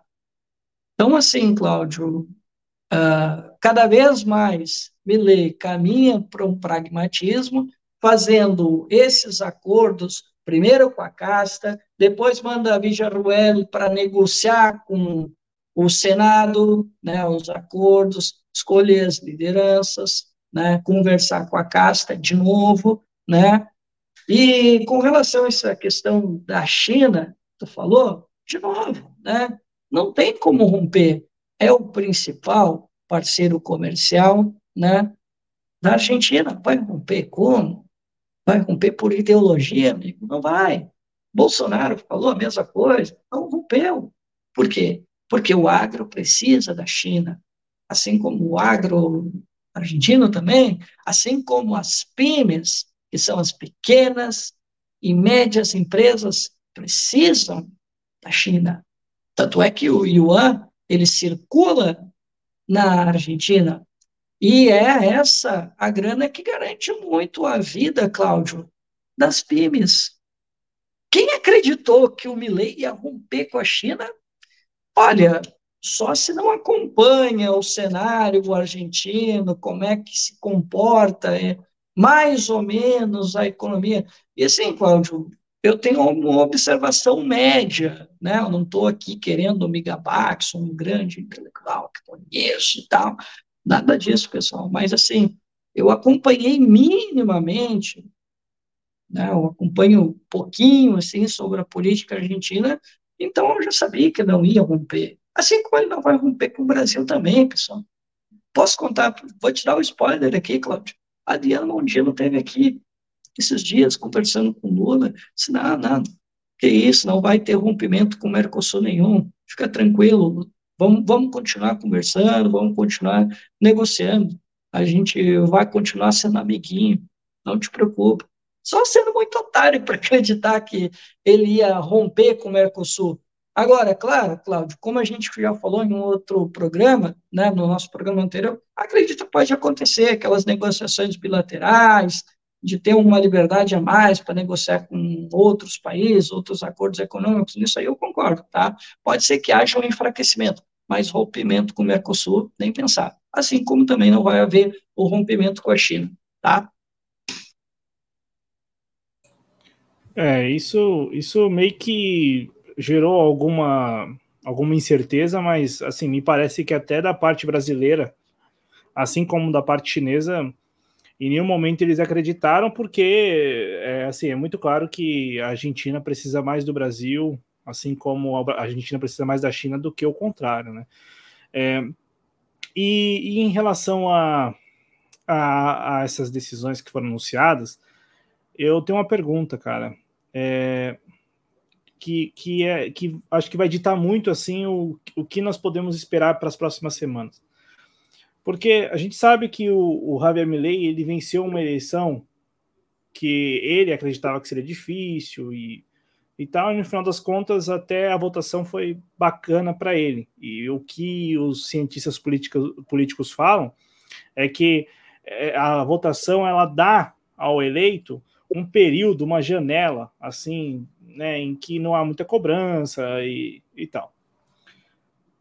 Eu, acompanhando a, os anúncios, me parece que a reação foi muito negativa. A reação dos mais diversos atores argentinos. Talvez a população que votou no Milley dê um tempo a ele, mas aí entra os atores que, que são operadores do jogo, né? não são apenas espectadores. E a minha pergunta vai nessa linha, cara. É, pelo que você acompanhou, esses atores estão dispostos, dispostos a discutir esses anúncios, a debater essas decisões e até mesmo, até mesmo aplicar alguns reveses ao governo Milley já nas próximas semanas, porque assim, a, ainda que pese que muitas pessoas acreditem nesse receituário, olha, nós precisamos fazer esse choque fiscal agora tributando exportações, talvez não agora, mas lá na frente, tem a tributação também de importações, enfim, essa relação com as províncias que me parece assim um, ser um ponto muito sensível. Como os atores que têm alguma relevância nesse jogo, que têm influência no Congresso, que têm interlocutores no lobby, como que eles reagiram, Cristiano, a esses anúncios? Porque, é, de novo, a população talvez deu tempo talvez não dê uns dois anos, mas dê uns seis meses, dê uns três meses. Esses atores estão dispostos a dar um tempo a acreditar nesse expediente, pelo que você viu, ou não? Assim que os anúncios foram feitos, a resposta das províncias, por exemplo, foi uma resposta de: olha, nós vamos ter que discutir isso no Congresso, olha, vamos ter que. Eu, eu digo isso porque eu, eu vi muito pouco sobre a reação, eu vi muito sobre os anúncios, sobre as decisões tomadas como se não precisassem ser discutidas e debatidas. Mas a resposta, as, as respostas, as respostas dos governadores, as respostas das bancadas dessas províncias no Congresso, as respostas do empresariado, eles estão dispostos a dar um tempo para o Javier Milei? Vamos lá, Cláudio. É, assim, é, eu posso te falar assim que a indústria argentina e o setor de comércios reagiu positivamente à agenda econômica do governo, tá? Eles gostaram muito dos anúncios. Eu já posso te adiantar essa informação aqui. Só ficaram meio cabreiros com aquela ideia ali do dólar a 800, né? Mas, Cláudio, eu vou dar um palpite aqui, tá? Daqueles palpites meus, assim, com medo de errar, né? Mas está tudo bem. Eu acho que eles gostaram muito do, dos anúncios não foi do pacote por inteiro. É porque eles queriam um ajuste fiscal, eles queriam um enxugamento da máquina. Né? É isso que eles queriam. Eu acho que é isso que chamou a atenção dos empresários, da indústria, porque a gente percebe isso aqui no Brasil. Né? que, as, que o nosso empresariado, a nossa indústria, ela se encanta cada vez que sobe uma liderança e defende a ortodoxia, defende fiscalismo, defende uh, reformas que vão uh, diminuir a capacidade do Estado, tanto é que o Toto Caputo chegou a dizer, então, não só ele, mas o porta-voz do Javier Milei, disseram que o Estado elefante não dá mais, é preciso diminuir o Estado. E, cara, isso soa como música no setor produtivo. Né? Porque, veja bem, Cláudio, tu não tem um projeto industrializante, tu não tem um projeto para tu diversificar a tua economia, qualquer coisa que tu possa uh, achatar os salários uh, dos trabalhadores, tu possa é, fazer uma espécie de uma vendeta contra o Estado, cara, isso soa como uma música no setor produtivo, porque eles querem aumentar suas margens de lucro. Então, ah, não corta em mim, mas corta aí no trabalhador. Né? Para eles, isso aí soa como música. Só que quando vier a pancada, aí, Cláudio, eles vão sentir. E assim, eles estão dando risada porque eles sabem que eles têm um poder de influência, eles são operadores. Esse negócio aí do, do imposto país, esse negócio é, eu te falei, né, do, da importa, do, do imposto sobre exportação, eles podem negociar tranquilamente. É um negócio que eles podem dialogar com o governo, podem uh, ter os seus interlocutores, seja na Câmara, no Senado, para influenciar, para mudar isso.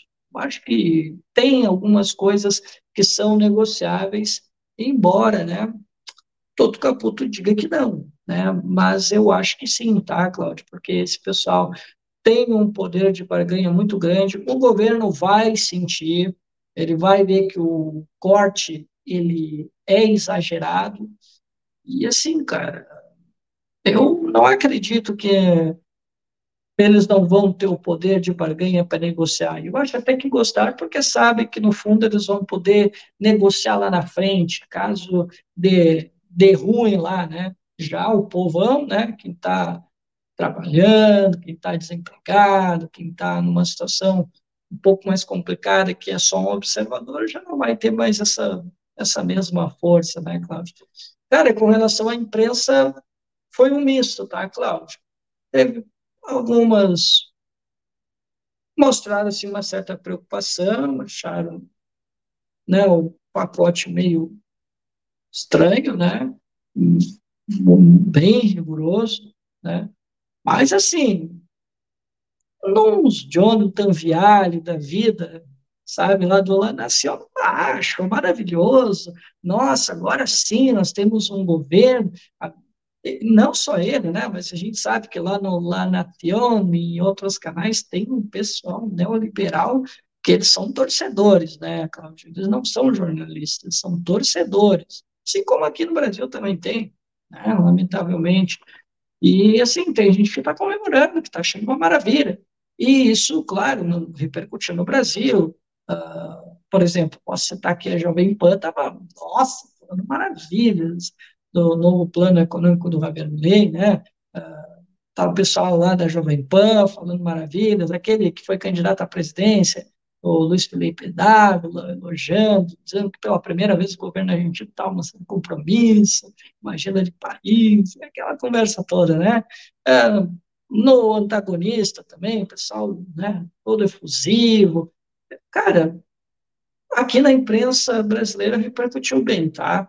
De modo geral, repercutiu bem a agenda dele nos lugares que a gente já está acostumado a ver, né, defender uma agenda uh, tão recessiva como essa, né? E por falar em recessiva, não é sem coisa minha, tá? Mas é, o próprio governo já fala, né, que a agenda, essa agenda rigorosa vai levar a Argentina a uma recessão.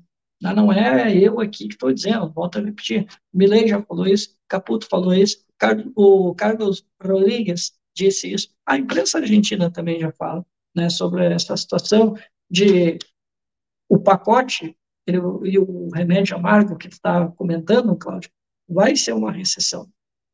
A economia argentina vai entrar numa recessão. Alguns falam aí numa hiperinflação. Né? Tem alguns jornalistas econômicos fala até numa situação de hiperinflação, né, não sei se igual né, à década de 80, mas já se fala também uma situação até de hiperinflação na Argentina. Então, assim, é isso que está esperando o, o argentininho. Né? É esse que é o remédio amargo que os argentinos estão esperando. O que mais tu me perguntou, Cláudio, para a gente prosseguir? Não, não é, e aí, não, você respondeu as, as minhas perguntas, mas eu já vou emendar outra. Isso explica um pouco. Ah, já sei, já sei o que eu ia te falar. Tá. deixa, tá. eu vou te não, interromper a, agora. Não, não, por favor, não, eu quero, eu quero emendar essa pergunta, porque eu acho que tá. ela cabe muito nesse momento, ela é muito apropriada. Isso ah. explica, isso explica um pouco a fisionomia, a aparência de Cristina Kirchner e de Alberto Fernandes na posse do, do Javier Milei, o que explica? Explica, eu, eu, eu, vejo essa forma, né? Você, você falando que, que é isso, o governo que tomou posse está falando o seguinte: ó, as coisas vão piorar. É isso. É o governo quem fala, verbaliza desse é, jeito. Não é, não é uma análise. Não é, foi eu, ele verbaliza. não foi eu, não foi tu, não, não foi a Cristina, não, não é, foi. Ele fala isso. É ele fala isso. E a gente sabe que na política as pessoas elas elegem alguém que vai resolver seus problemas e não piorar, porque a impressão que vai ficar, a percepção da sociedade argentina nos próximos meses pode ser essa de que, olha, as coisas estão piores.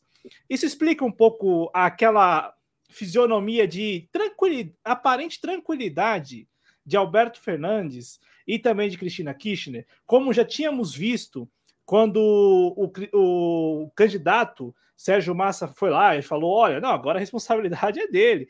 Então, assim, é, você também enxerga dessa forma?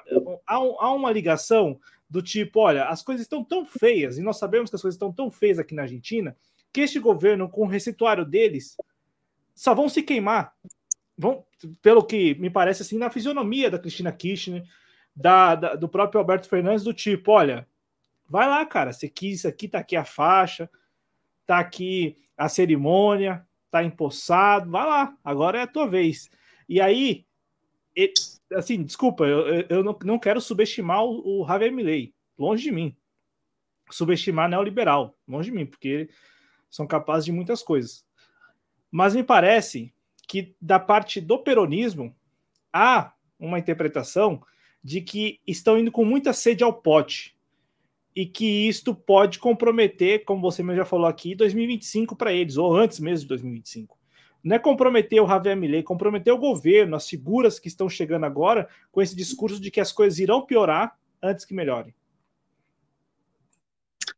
Cláudio, eu te confesso que eu não fiz essa leitura, tá? Eu vi muito pouco, sim, da, tanto da Cristina quanto do Alberto. Eu, eu vou te falar que eu vi mais a Cristina, mas ela realmente, aparentemente, ela estava tranquila, né? Estava é, até meio sorridente, andando ali com o Milei ao lado dele. O Alberto, eu confesso para ti que eu só vi mesmo ele entregando né, o bastão, mas não vi assim, confesso que eu não, não vi muitas reações tanto dele quanto da Cristina. A Cristina realmente parecia assim meio aliviada, talvez, né? Mas assim, o Alberto eu não posso te dizer porque eu só vi ele entregando bastão mesmo. Né? Ele parecia estar alegre ali, tá fazendo um, um ato simbólico, né, de entregar o bastão. Mas eu te confesso que eu não vi nada além disso, tá? Uh, porque eu não cheguei a ver todo o cerimonial, até porque teve alguns problemas na transmissão, demorou bastante, então eu não vi tudo, né? É, eu só retornei na hora que ele estava fazendo a manifestação e aí apareceu o Alberto Fernandes para entregar a, o bastão para ele, né? Passou o bastão para o Javier Milei. Então, não posso te dizer se, ah, isso, né? Talvez pela Cristina, talvez, mas não sei. Uh, mas, Cláudio, realmente, Pode ser isso? Até pode, porque, como a gente falou, né, a política tem disso, né? A gente falou até em programas anteriores, que eu lembro que em 2015, quando o Macri ganhou, todo mundo dizia, né? Ah, não, agora nunca mais os peronistas barra kirchneristas retornam ao poder. Voltaram. Né? Mesma coisa aqui no Brasil, quando o PT tomou uma coça em 2016, tomou uma coça em 2018, ah, nunca mais os petistas voltam. Pois bem, 2022, vencer a eleição, 2023, estão aí governando, né? Então, o tempo da política, cara, é, é muito diferente. E tem certas situações da política que a gente fica assim, né? Como é que a gente vai explicar isso? Né? Por exemplo, podemos usar o próprio governo anterior, né? o governo anterior, depois de toda a tragédia que foi, né? com a pandemia, com o manejo da economia, né, um governo desastroso que tivemos. E mesmo com todo o desastre, esse cara chegou muito perto de vencer, ele virou votos, mais de 7 milhões de votos, acho que foi, né, Cláudio, ah, no segundo turno, né? Absurdo, assim, né? Para alguém que fez um governo desastroso como fez, foi algo impressionante o que o Bolsonaro fez no segundo turno. Não foi uma surpresa para mim, claro, né? Eu já estava precificando que o, que o bolsonarismo, barra antipetismo, era algo poderosíssimo, mas de qualquer forma surpreende, né, Cláudio? Por tudo que esse cara fez quando presidiu o Brasil, né? E assim, Cláudio, vou aqui te falar de novo, né? vou fazer aqui uma previsão arriscada, né? Mas assim, né? Beleza. Cara, por mais que seja uma desgraça o governo do Javier Milei, eu acho que vai ser. Eu acho que ele é viável, tá? Para 2027. Porque, assim, ele tem o um crime perfeito.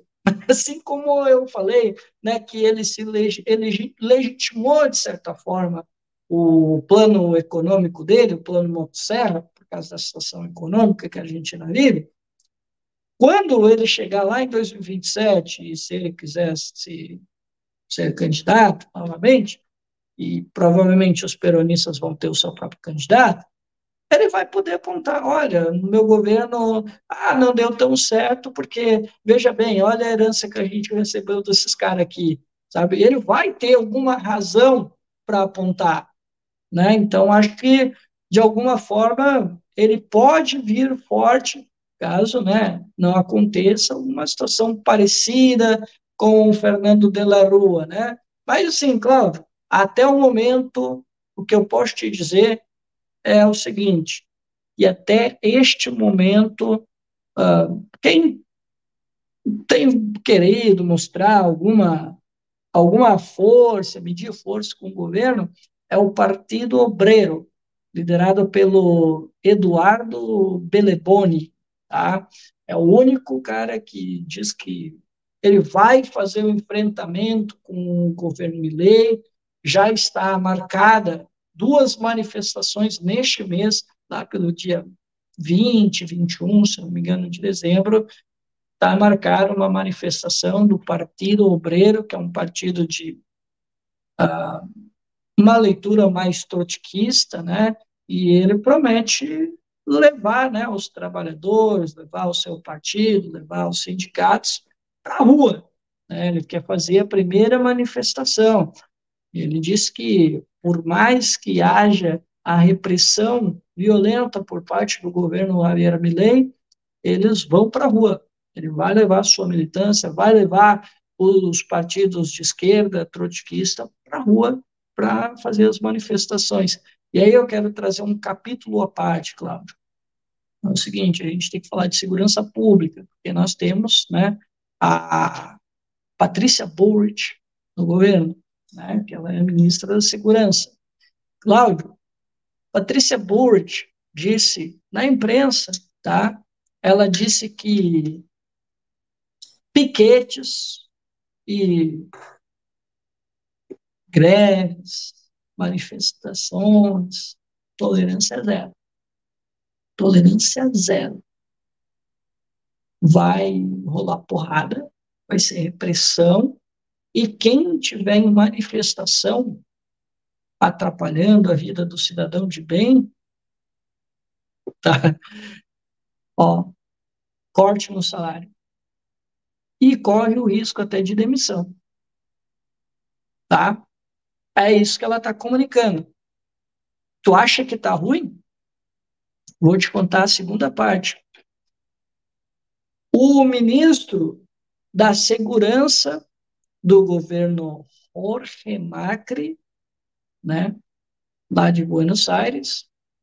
Ele está dialogando com a Patrícia Board e eles querem organizar um esquema de segurança para criar né, um modelo mais expandido dessa estratégia da Patrícia Board contra os piquetes, greves, manifestações, movimentos sociais, eles querem reprimir violentamente corte também nos salários, né? E eles prometem jogar pesado, tá?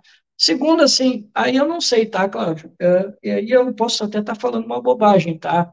Mas, assim, eu já ouvi do pessoal da imprensa da Argentina que ela tem se, se espelhado na agenda de segurança.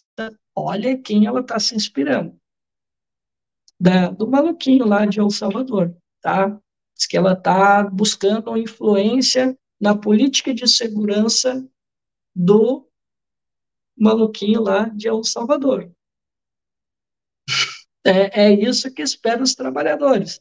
E o Belebone né, disse que ele não quer nem saber se vai haver repressão ou não, mas ele vai reagir.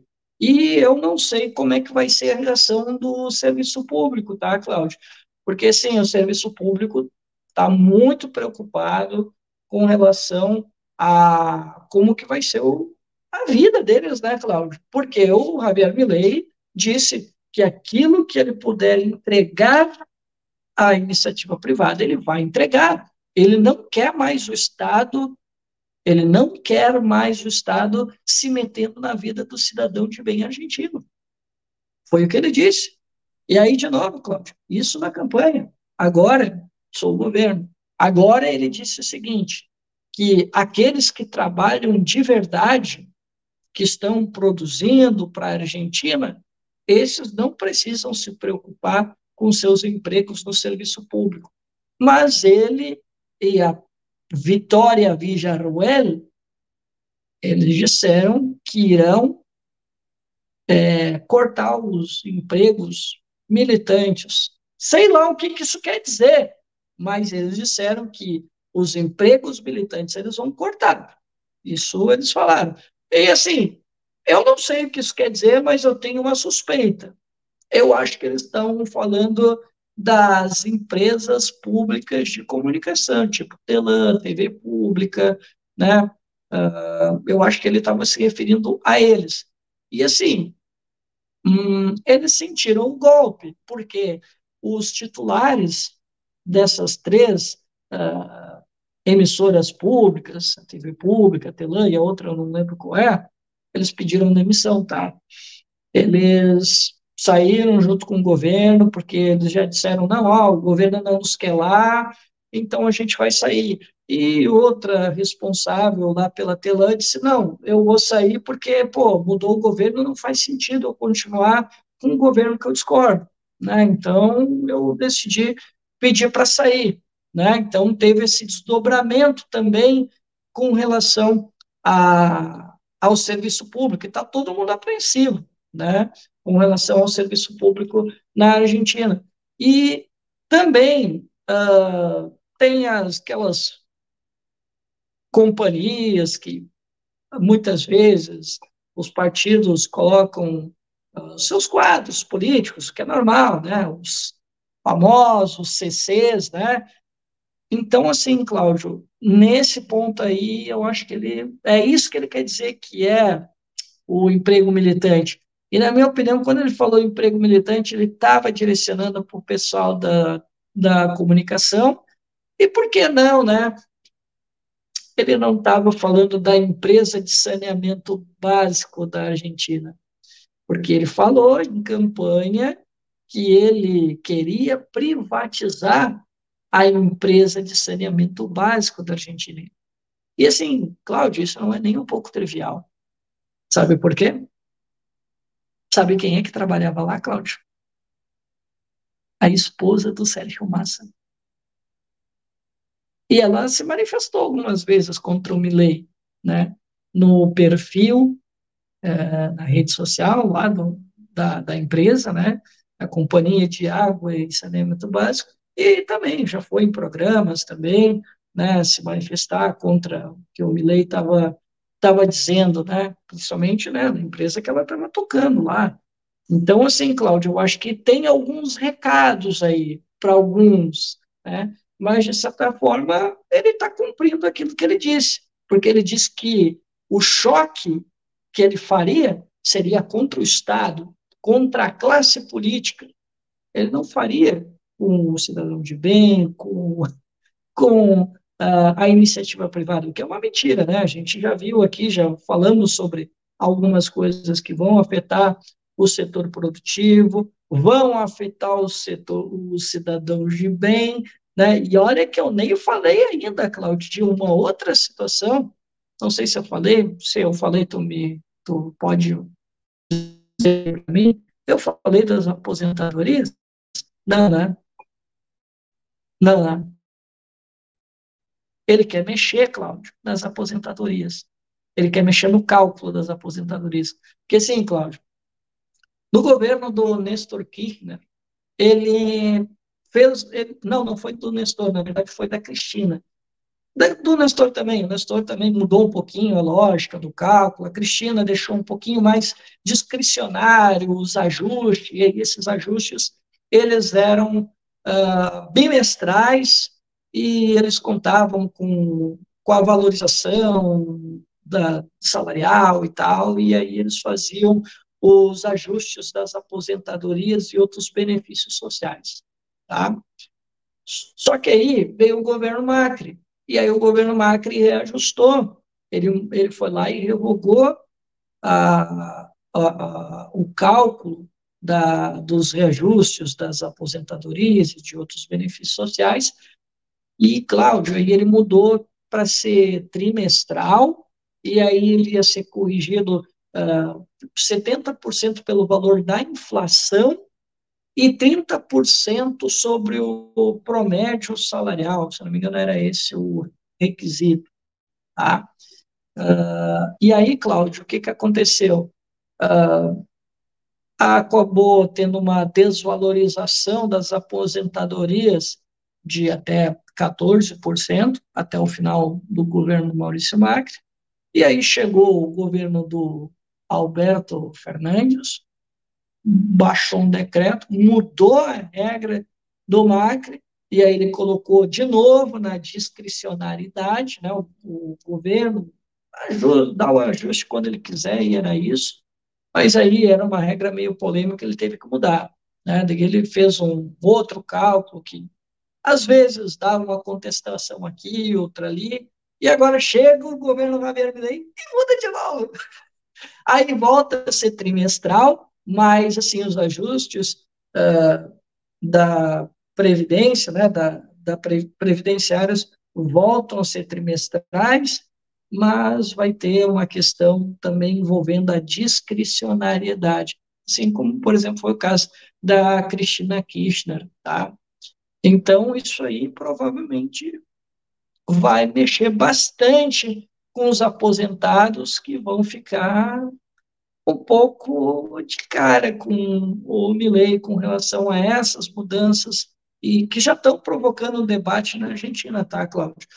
É, já que tu estava falando, né, sobre as reações ao, ao pacote, né, que a gente ainda não está vendo grandes reações, porque o pessoal está apavorado com o que foi o governo anterior, eles querem ver uma solução, seja lá qual for, né? Daí a gente tem um momento aqui, né, antes dos seis meses, a gente tem uma reação aqui, outra ali, mas conforme começam a aparecer os resultados, eu acredito, Cláudio, que nós vamos ter mais outras manifestações, porque quando chegar os resultados e ver que os resultados não eram aquilo que se esperava, e começar a doer no bolso, seja do setor produtivo, do cidadão de bem, como se refere o Javier Milei, aí, cara, aí vai ser inevitável. E a gente conhece como são os argentinos nas manifestações, né? Não é como aqui no Brasil, né, que o pessoal fica deitado, em berço, deitado eternamente em berço esplêndido. Lá não existe isso. Lá o pessoal realmente se manifesta, eles têm né, uma organização melhor né, de sindical. Então, Cláudio, acho que para além dos tempos difíceis o ajuste econômico do Milley deve dar, né, eles vão ter tempos difíceis nas ruas, né? Não foi diferente uh, nem mesmo com o governo do Alberto Fernandes. teve muita greve, teve muita manifestação no governo do Alberto Fernandes. Agora, tu imagina num governo como o Javier Milei, com ajustes tão draconianos como nós estamos vendo. Mas, claro, a gente vai falar mais algumas curiosidades ainda, né? Quero falar um pouquinho sobre o Balsili, né, e sobre as utopias libertárias do Javier Milei. Mas fica à vontade por enquanto. Não, não, já vou passar a palavra para você, devolvo a palavra para você para você passar essas curiosidades para o nosso público, até para a gente não ficar muito tempo aqui no ar. E agradecendo demais a quem nos acompanha ao vivo. Então, peço like, peço inscrição no canal. Lembrando que o programa é transmitido ao vivo às quartas-feiras aqui na TV Jovens Cronistas e também tem reapresentação no canal Em Nome da Rosa, Cristiano. À vontade. Cláudio, todo mundo fica por aí, né? Perguntando, ah, mas e aí? Como é que vai ficar esse negócio da dolarização? Como é que vai ficar esse negócio aí de fechar Banco Central? Isso vai acontecer? Cláudio, acho que não vai, tá? Acho que não vai. Não vai para frente isso. E assim, uh, além dos desacordos que a gente já viu no governo Milley, né, por exemplo, o Macri, né, foi ele que colocou essa lei de que não podia, não podia nomear parentes uh, colaterais, seja até o segundo grau, enfim, né, ele colocou essa lei, e o Milley foi lá e contrariou, né, e Milley disse que não ia se juntar com a casta, se juntou com a casta, né? Milley disse que ia colocar a dolarização, falou que ia colocar a questão do da fechamento do Banco Central, que isso era negociável para ele. Pois bem, não sei, acho que não vai rolar, porque o Balsini, eu acho que o nome dele é Santiago Balsini, depois qualquer coisinha a gente corrige no próximo programa, ele não concorda muito com essa ideia. Ele disse o seguinte: enquanto eu estiver aqui, o Banco Central não irá fechar. Ele já disse que o Banco Central não vai fechar. E o próprio Banco Central da República Argentina também já se manifestou, Cláudio. E eles disseram em alto e bom som que não irá fechar o Banco Central. Que, inclusive, o Balsini já fala uma construção que a gente conhece muito bem, né? que eu disse, não, não, não vai ter esse negócio de fechamento do Banco Central, coisa nenhuma, enquanto eu estiver aqui. Mas eu vou lutar pela independência do Banco Central. Olha aí, hein? Campos Neto fazendo escola, hein? E, lembrando, né, o Campos Neto, né, ele conversou com o Javier Milei, né, disse, ô, oh, Milei, para com esse negócio aí de querer fechar o Banco Central, vai perder confiança dos agentes econômicos, como é que a gente vai ter alguma segurança de como é que vai fluir a economia, uh, sobre os controles que são necessários, como é que a gente vai ter?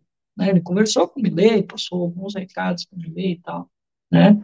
E ele falou que por ele, ele vai continuar lá no Banco Central, não vai haver fechamento, ele vai buscar a independência do Banco Central, para que ele tenha uma independência do executivo para dizer como é que vai ser gerida a economia, ao contrário do Toto Caputo, ao contrário do Milley, que fala que eles não querem mais saber de emissão monetária, né? Ele disse, eu vou usar a emissão monetária sim, pronto, acabou. Foi isso que ele disse, tá? E sobre a dolarização, ele já disse que não é a favor. Ele disse: não, é uma engenharia muito complexa, é muito difícil de fazer. Ele, quando antes de assumir, né, ele também tem uma consultoria, partinha giratória, Cláudio. Cara, isso é a rodo no governo Milley. Porta giratória é a rodo, Cláudio. E aí, Cláudio, ele tem um trabalho com a consultoria, ele fez o um estudo sobre essa questão aí da dolarização, e ele mostrou para o governo Milley que não tinha como fazer. Eu disse, olha, ô Milley, se tu quiser fazer, até que dá. Mas, cara, é uma engenharia muito difícil de fazer, vai ter que resolver o problema da Lelix, vai ter que enfrentar o problema dos passes, tu vai ter que fazer uma guerra violenta, cara. E tu vai ter que fazer um ajuste fiscal muito, muito grave, né, para te poder conseguir colocar em prática a dolarização. Ele disse o seguinte, que por ele, ele defenderia uma paridade, como é hoje, entre o, desculpa, entre o, entre o dólar e o peso, como é hoje. Ele disse que ele defende isso, que ele não defende dolarização, acha um risco desnecessário que a Argentina está tomando. Isso são palavras minhas, tá, Cláudio? Isso já são palavras minhas. Mas foi exatamente isso que ele disse. Ele não tanca a ideia da dolarização. Ele diz que prefere continuar como está, não vai fechar o Banco Central. E, inclusive, ele diz que defendia até uma ideia que causou uma polêmica. E aqui nós vamos fazer mais um paralelo com o Brasil. Lembra aquela ideia que o Lula e o Alberto Fernandes falaram da moeda comum entre Brasil e Argentina, até uma moeda comum do Mercosul? Pois bem, ele disse que ele é simpático a ideia, né? Também ele disse que acha que é uma ideia melhor que a dolarização. Tá vendo? E sabe quem é outro cara que disse, outro, outro paralelo com o Brasil, sabe quem é outro cara que disse que é a favor dessa moeda comum, de a gente mudar um pouco essa relação do Mercosul. Ó, estamos fazendo um link com a nossa live anterior. Ele disse que ele é a favor de um, não só né, do mercado comum, mas de uma moeda comum para o Mercosul. Maurício Macri. No encontro aqui no Brasil, ele disse isso. Ele esteve no Brasil recentemente, com empresários e tal, né? Teve, não sei se ele estava fazendo uma consultoria, ou uma palestra mesmo, e ele disse que ele era a favor de uma moeda comum, que a gente precisava avançar, já que agora estava entrando Bolívia, né? Tinha os estados associados ali, né? Que são como Chile, Peru, não lembro quais os outros países que estão, né? No, no Mercosul, e ele disse que uh, é interessante que a Bolívia entre, e que já passou da hora da gente conversar sobre uma maior integração e a moeda comum. O Maurício Macri disse isso aqui no Brasil. E o, e o, o, o presidente do Banco Central da República Argentina tem defendido exatamente isso, que vamos seguir como está, mas se a gente fosse fazer algo diferente, por que não uma moeda comum do Mercosul, uma moeda comum da Argentina, Brasil, enfim, né? ele não está defendendo muita, uma coisa tão diferente do Macri. Né? E ele, né, para quem não sabe, foi secretário de finanças né, do. Não, ele não foi secretário, ele, eu não lembro se ele foi secretário. Não, acho que ele foi secretário, sim. Ele foi, é, foi, foi. Ele foi secretário de finanças do Maurício Macri. Tá? Por isso eu estava dizendo que o Macri tem que passar pelo governo Macri para entrar no governo do Javier Milei. Então, assim, pessoal, sobre dolarização, o fechamento do Banco Central, acho que não vai rolar se depender do Balsílio, tá?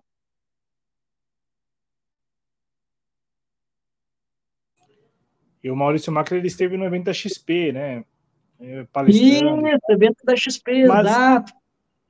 Mas é, mas é assim, é, essa ideia da moeda comum, ela começa a ser discutida com Maurício Macri, né? Maurício isso, Macri, sim, não é uma novidade. Não é uma novidade. É, ele já então, discute isso desde o governo dele. Isso. Não e é aí, uma novidade. Isso. Aí o Paulo, o Paulo Guedes também, é, inclusive com o governo Alberto Fernandes, aí agora o Lula com o Alberto uhum, Fernandes. Então, sim. Pode ser que isso sim, do papel. É, o Paulo Guedes defendeu essa ideia também. É verdade. Então, assim, é, é, algo que pode ser de papel aí nos próximos meses. À vontade, Cristiano, fique à vontade, cara. Cara, uh, será que eu tenho mais alguma coisa para falar? é, bom, assim, né, claro. Aí que você deixa, você deixa as melhores curiosidades para o final, sempre. É, geralmente, mas hoje a gente está indo mais ou menos na memória, né? Daí nem sempre as coisas estão funcionando como se espera, né? Uh, bom, Cláudio, então, né, como a gente estava dizendo, né, agora cada vez mais a gente está vendo um Milley mais pragmático, né, sem, claro, né, contar a presença do Macri, que, como eu disse, né, tem a sua preponderância. Uh, acredito que o governo vai ter muita dificuldade nos próximos meses, como os próprios já vêm antecipando, né? E, Cláudio, acho que assim, os pontos principais sobre o, esse cenário que está na Argentina, eu acho que a gente conseguiu entregar bem, assim, né? A gente fez uma entrega bem razoável. Não tem, assim, no momento, nenhuma grande curiosidade para te soltar. Eu acho que aquilo que era o principal para o público, a gente conseguiu elucidar bem, tá? Então, agora é esperar os próximos meses para ver se as nossas leituras né, estão corretas, porque as leituras do governo a gente já imagina que resultados darão. A gente já viu isso no Brasil, já viu isso na Argentina, já viu isso no Equador, né, já viu isso no Chile, né? E os resultados a gente já conhece, né? A doutrina de choque não é o melhor caminho. E não vai ser agora que ela vai trazer os resultados que os neoliberais aí estão contando. É, é, rapidinho sobre as manifestações, é, é só uma opinião, e aí eu, eu sempre que ouço alguém falando isso, dá, eu, eu, sempre também vejo a resposta do tipo: olha, quem é você para dar pitaco em manifestação? Você não sai da sua casa, você não organiza nenhum movimento. Eu me recordo disso quando, quando algumas pessoas eram críticas às manifestações contra o Bolsonaro e a maneira como as manifestações estavam sendo tocadas algumas pessoas falam assim, não, porque não tem que ser desse jeito, e as pessoas sempre revidavam falando isso, né? Olha, você está está numa zona, num, na zona de conforto e, e, quer dar pitaco. Mas é até pegando como, como referência as suas respostas, o que você trouxe aqui para o programa hoje. E aí, não sei se é impressão do nosso público, mas assim, se eu, se, eu, se eu fico somente nas suas respostas, nos seus comentários, eu tenho a impressão que os argentinos estão dando o benefício da dúvida para as estratégias do Javier Milei, do Toto Caputo e da turma dele. Sim, e aí, com isso. Não, não, não, não, não. Aí, aí, extraindo isso do que você falou aqui do programa, eu acredito que não seja o momento adequado para é, realizar essas manifestações. Porque eu imagino, e aí entra também o que você falou aqui no programa, eu também imagino que essas estratégias dele elas não surtirão o efeito que ele está prometendo.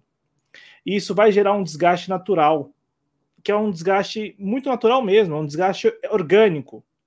É, é, é, porque ainda que, ainda que o eleitor vote, e aí muitos falam, falam com a boca cheia, olha lá, as pessoas legitimaram essa agenda, as pessoas que legitimaram essa agenda, a partir do momento em que elas sentem que, olha, isso aqui não está surtindo o efeito que eu esperava, essas pessoas, organicamente, elas se voltam contra o eleito por elas, sem o menor problema e sem o menor constrangimento. Dito isso, eu penso que assim realizar manifestações agora, nesse contexto em que, extraindo o que você falou aqui no programa, as pessoas estão dando o benefício da dúvida ao, Javier Milei e a sua turma, me parece desgastar o movimento que vai surgir naturalmente com o passar do tempo. Uhum. Como aconteceu aqui o que aconteceu aqui no Brasil, ainda que, como você tenha trazido aqui para gente, o ex-presidente Bolsonaro tenha, tenha realizado um feito, e aí o antipetismo, o bolsonarismo tenham, tenham feito aquilo de converter 7 milhões de votos e tal, a gente nunca pode se esquecer que do outro lado, esse desgaste orgânico a que eu me refiro venceu a eleição. E o, e o desgaste orgânico me parece que também pode determinar os rumos, não os rumos, mas o futuro do Javier Milei. E aí, para terminar aqui, os atores políticos com alguma relevância, com alguma influência na cena política da Argentina, se apegam a isso. Então eu tenho quase certeza, para não falar que eu tenho certeza, quase certeza que eles vão acompanhar muito de perto o dia a dia desse governo para tomar suas decisões. E no final das contas, no final das contas, não dá para determinar que esses atores estarão ao lado do governo ou estarão à oposição do governo. Esses atores eles estarão onde a conveniência quase que diária, medida diariamente, colocar eles ou, ou impor a eles é, esse local. Então, é, para terminar mesmo, eu acho que a gente tem aqui um cenário bem interessante de se analisar, em que o, talvez, talvez mesmo, talvez eles tenham ido com muita sede ao pote com, esse, com essa doutrina de choque que você se refere. A população, os atores estão dando o benefício da dúvida porque acreditam que, que se em algum momento seus privilégios forem atingidos, será possível negociar. E no final das contas, Exato. a população, a população, ela vai, no meio disso tudo, ela vai sentindo esse desgaste que os argentinos estão cansados de sentir. Tanto é que é, o retrospecto é muito mais, ó, o retrospecto é muito mais favorável a quem se opôs a esse governo do que quem estiver ao governo, ao lado do governo. O retrospecto é extremamente favorável a quem se opôs ao governo Javier Milei, porque foi, foi assim com Maurício Macri, foi assim com Alberto Fernandes e pode ser que seja assim também com Javier Milei. É, inclusive os peronistas, né, Cláudio, eles têm conversado muito sobre isso. É, inclusive, essa conversa que tu está tocando aqui, e foi bom que tu falou sobre isso, ela está sendo tocada pelos peronistas, de não se manifestar agora, de fazer uma oposição estratégica, de se manifestar nas horas certas. Uh, agora eles estão fazendo muitas reuniões, para reorganizar o partido judicialista, para organizar a sua coalizão, né, para dar valor aos movimentos de base que nos últimos anos foram deixados de lado uh, e eles estão agora buscando uma liderança uh, para tentar representá-los. Se fala aí no nome do Axel Kicillof, né, mas o Axel Kicillof, ele divide um pouco opiniões, mas, cara, tá rolando os papos, eles estão dialogando sobre a melhor forma de se organizar para se opor ao governo Javier Milei, já há essa ideia realmente de que não é o momento, tem que aguardar, vamos repensar bem a nossa estratégia, para a gente poder fazer a oposição que o governo realmente merece, para a gente né, ter os nossos ganhos políticos com isso. Isso vem sendo né, conversado entre o Partido Judicialista e também pelo, pela sua coalizão. E, claro, eu acabei lembrando de uma curiosidade, tá? Uh, parece besteira, assim, perto de tudo que a gente falou, mas é uma coisa séria, tá? A Vitória Villaruel, a vice, hoje presidente do Senado, ela quer mexer no vespeiro. Ah, bom, tu sabe, conversamos aqui, mas para quem não acompanhou a nossa outra transmissão, a Vitória Villaruel, ela é filha, neta, ah, sei lá mais o que de militares, tá? Mas filha e neta serve para o público, tá? Serve, serve, né? E então, assim, ela tem um revanchismo gigantesco com, com a ideia de o Estado ter agido contra os militares. Não é à toa, né, o ódio que o Javier Milei ela tem com o Raul Alfonsin, né, que foi quem abriu as investigações né, contra os militares, que depois acabou acontecendo as punições, aos agentes de Estado na época dos regimes de exceção. Né? Então, assim, ela tem uma bronca, uma bronca gigantesca com, com a classe política, né?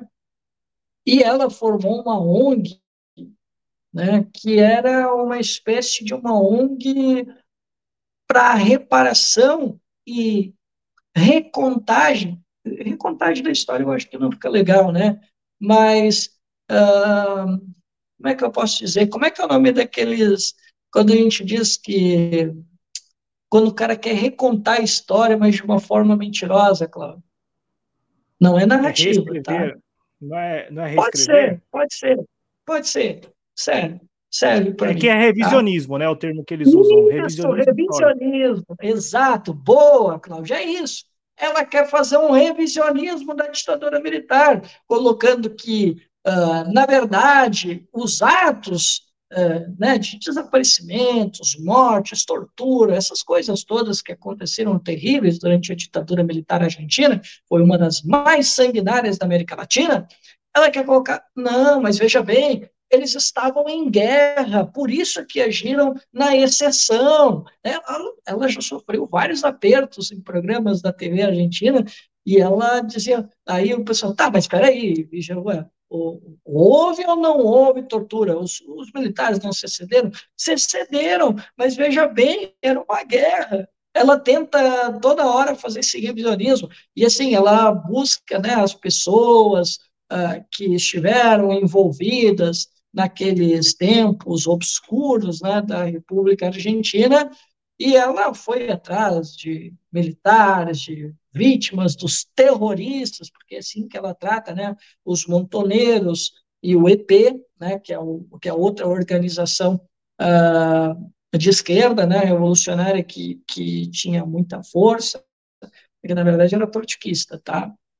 Uh, então, assim, ela quer recontar a história, ela quer fazer um revisionismo histórico e colocar os militares como heróis e os grupos guerrilheiros como terroristas, como eu ouvi, é, eu já ouvi isso em algum né? lugar.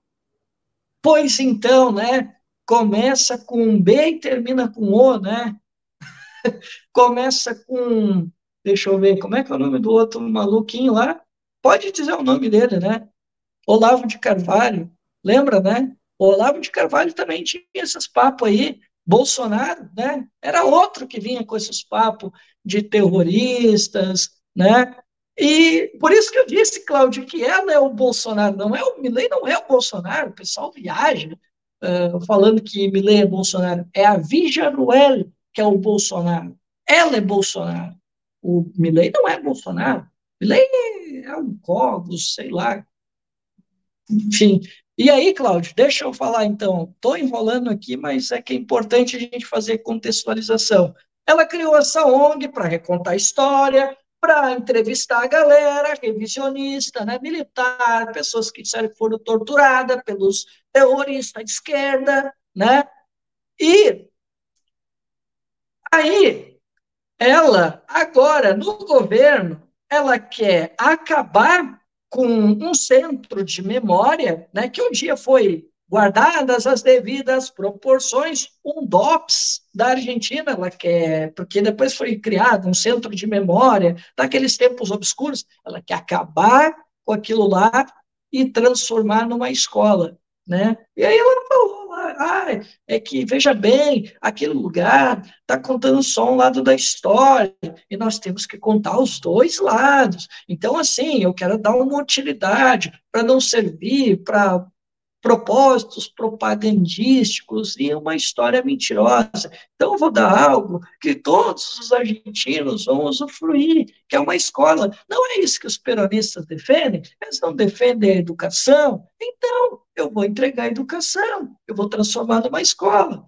Então, né, ela quer atacar a memória, como o Bolsonaro faz. O Bolsonaro, o Olavo de Carvalho, uma das ideias deles é atacar a memória. E a Vigia Ruel está fazendo a mesma coisa. Ela faz revisionismo, ela quer atacar um símbolo, né, que é essa, que é esse lugar da memória dos tempos é, da ditadura. Ela já atacou também o pessoal da, lá da, da Praça de Maio, né, as mães, aquela da Praça de Maio. Ela já fez alguns ataques absurdos às lideranças da Praça de Maio. E ela agora quer fazer né? Uma coisa que o Bolsonaro falou, mas não cumpriu, pelo menos eu não lembro, eu acho que não cumpriu, né? Mas ela disse que quer cumprir, cortar o benefício daqueles que recebem, né? A indenização do Estado pela época da, das torturas, desaparecimentos, enfim, ela quer fazer isso.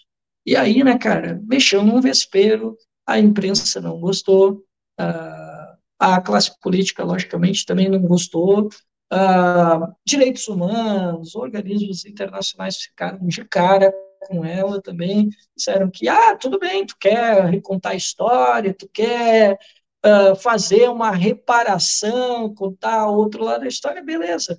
Mas, assim, vai com calma, porque eu acho que tu está querendo relativizar, né? Essas foram as palavras uh, de uma pessoa ligada a human rights, né, que disse que se ela quiser contar história, tá tudo bem, mas cuidado, porque a depender do conteúdo pode ser interpretado que ela está fazendo uma relativização da ditadura e de tudo, de todas as barbáries que aconteceram naquele período. Porque, assim, lá na Argentina é quase um consenso uh, na imprensa, na classe política, uh, na classe empresarial, tudo, né, cara? Há um consenso de que a ditadura tem né, uma visão muito negativa.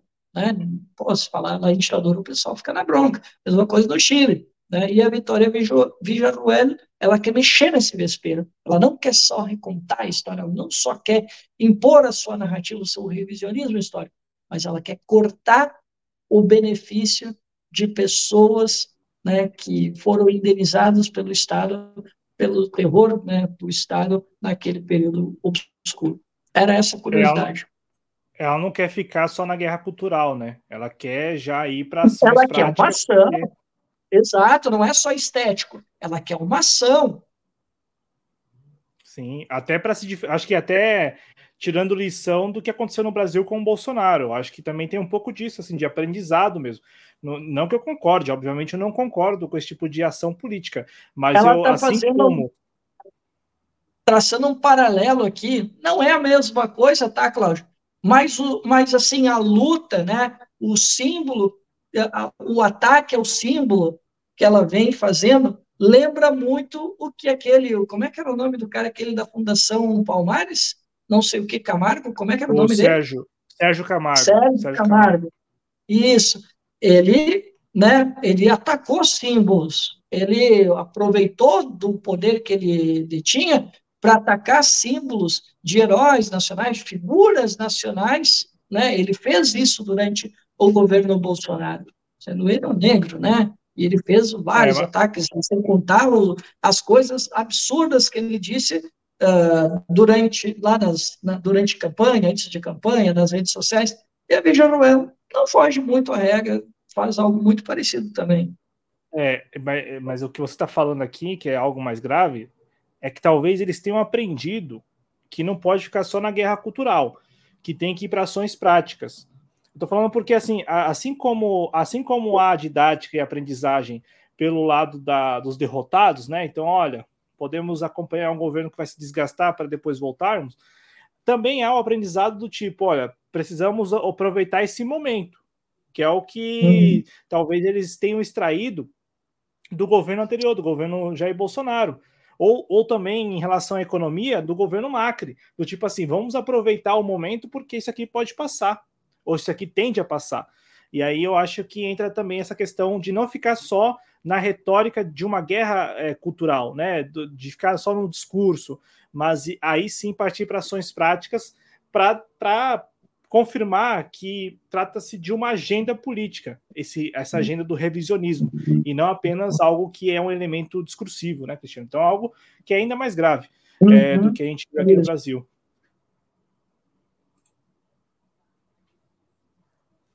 E é isso, mas, Cristiano. Claro, muito obrigado. Viu? À vontade. É falar, desculpa, não, mas é isso aí. Então, acho que está entregue o programa. Eu acho que na curiosidade, era o que a gente podia entregar aqui por último, né? E é isso, pessoal. Vamos esperar, vamos ver o que, que vai dar aí o governo, né? Vamos esperar em uns seis meses, porque, veja bem, Cláudio, já tem gente precificando por aí, né? Na imprensa dizendo, ó, oh, eu acho que seis meses esse cara se desmoraliza, né? Uh, disseram a mesma coisa do Bolsonaro, eu lembro muito bem, eu fui uma das pessoas que disse isso. Se a gente for falar de economia, a gente está certo. O Bolsonaro se desmoralizou mesmo em seis meses. Né? Em seis meses, o cara já estavam discutindo até semi-parlamentarismo, né? Para ter uma ideia de que o cara ficou nas cordas, né? Tanto é que ele teve que fazer aquele acordo com o Centrão porque ficou nas cordas, né? E depois ele ficou cada vez mais rendido, o Centrão, para poder sobreviver. Né? Então, Cláudio, acho que uh, vai, vai tender a acontecer isso com o Haber Milley, o choque vai ser violento e não acredito que não vai ter reações por parte uh, da população, né, de quem é minimamente organizado para fazer a resistência e no mais, Cláudio, eu acho que era isso que a gente podia tocar e vamos esperar para a gente fazer as próximas análises sobre o governo Javier Milei e também né, outros cenários aí sobre a política latino-americana. Muito importante, Cristiano. Agradeço demais a você, agradeço a quem nos acompanhou até aqui. Um forte abraço. Lembrando que é importante deixar o like no vídeo, joinha, deixar seu comentário também depois, deixar um oi, um olá, enfim, uma manifestação, porque esse tipo de engajamento ainda tem alguma relevância no YouTube, né? É, e, e, mesmo que não tivesse, eu acho que é muito importante porque nós estamos aqui, o Cristiano faz muita questão de pesquisar os assuntos que ele aborda aqui no programa. Vocês já repararam que ele estuda bastante, então acho que é, é a maneira que vocês têm, vocês espectadores, espectadores têm. De... Não deu muito, mas a gente foi meio não, não, não, não, né? não, mas, mas assim, mas assim, só para deixar claro que o nosso público é a maneira que vocês têm de, não digo agradecer, mas de devolver, né? Devolver. Eu acho que a, a, as redes sociais elas nos permitem é, a, uma experiência humana que é muito bacana, que é de compartilhar mesmo. Então, nós temos aqui desse lado o que nós compartilhamos com vocês, e vocês podem nos compartilhar os likes, os, os compartilhamentos mesmo, né? Ou compartilhar o link nos grupos, literalmente, é, ou as mensagens no, no chat, no, nos comentários, porque eu acho que se tem algo de bom aqui das redes sociais é esse compartilhamento, compartilhamento de ideias que partem de todos os lugares, seja daqui, né, do, da nossa posição, mostrando a cara, mostrando um pouco dos nossos ambientes mais privados possíveis, né, que é o nosso quarto, às vezes, enfim, um lugar assim tão, tão particular, a gente compartilha com vocês um, um pouco, e é, vocês podem também é, nos ajudar e compartilhando com a gente aí o link da live, deixando o like, se inscrevendo no canal, trazendo mais pessoas para conhecer não só o, o, trabalho do espaço trabalhista, mas o projeto Jovens Cronistas, o projeto Em Nome da Rosa. Enfim, é muito bacana esse compartilhamento. Obrigado a todos, muita saúde. Até mais, gente. Tchau. Valeu, valeu, Cristiano. Obrigado.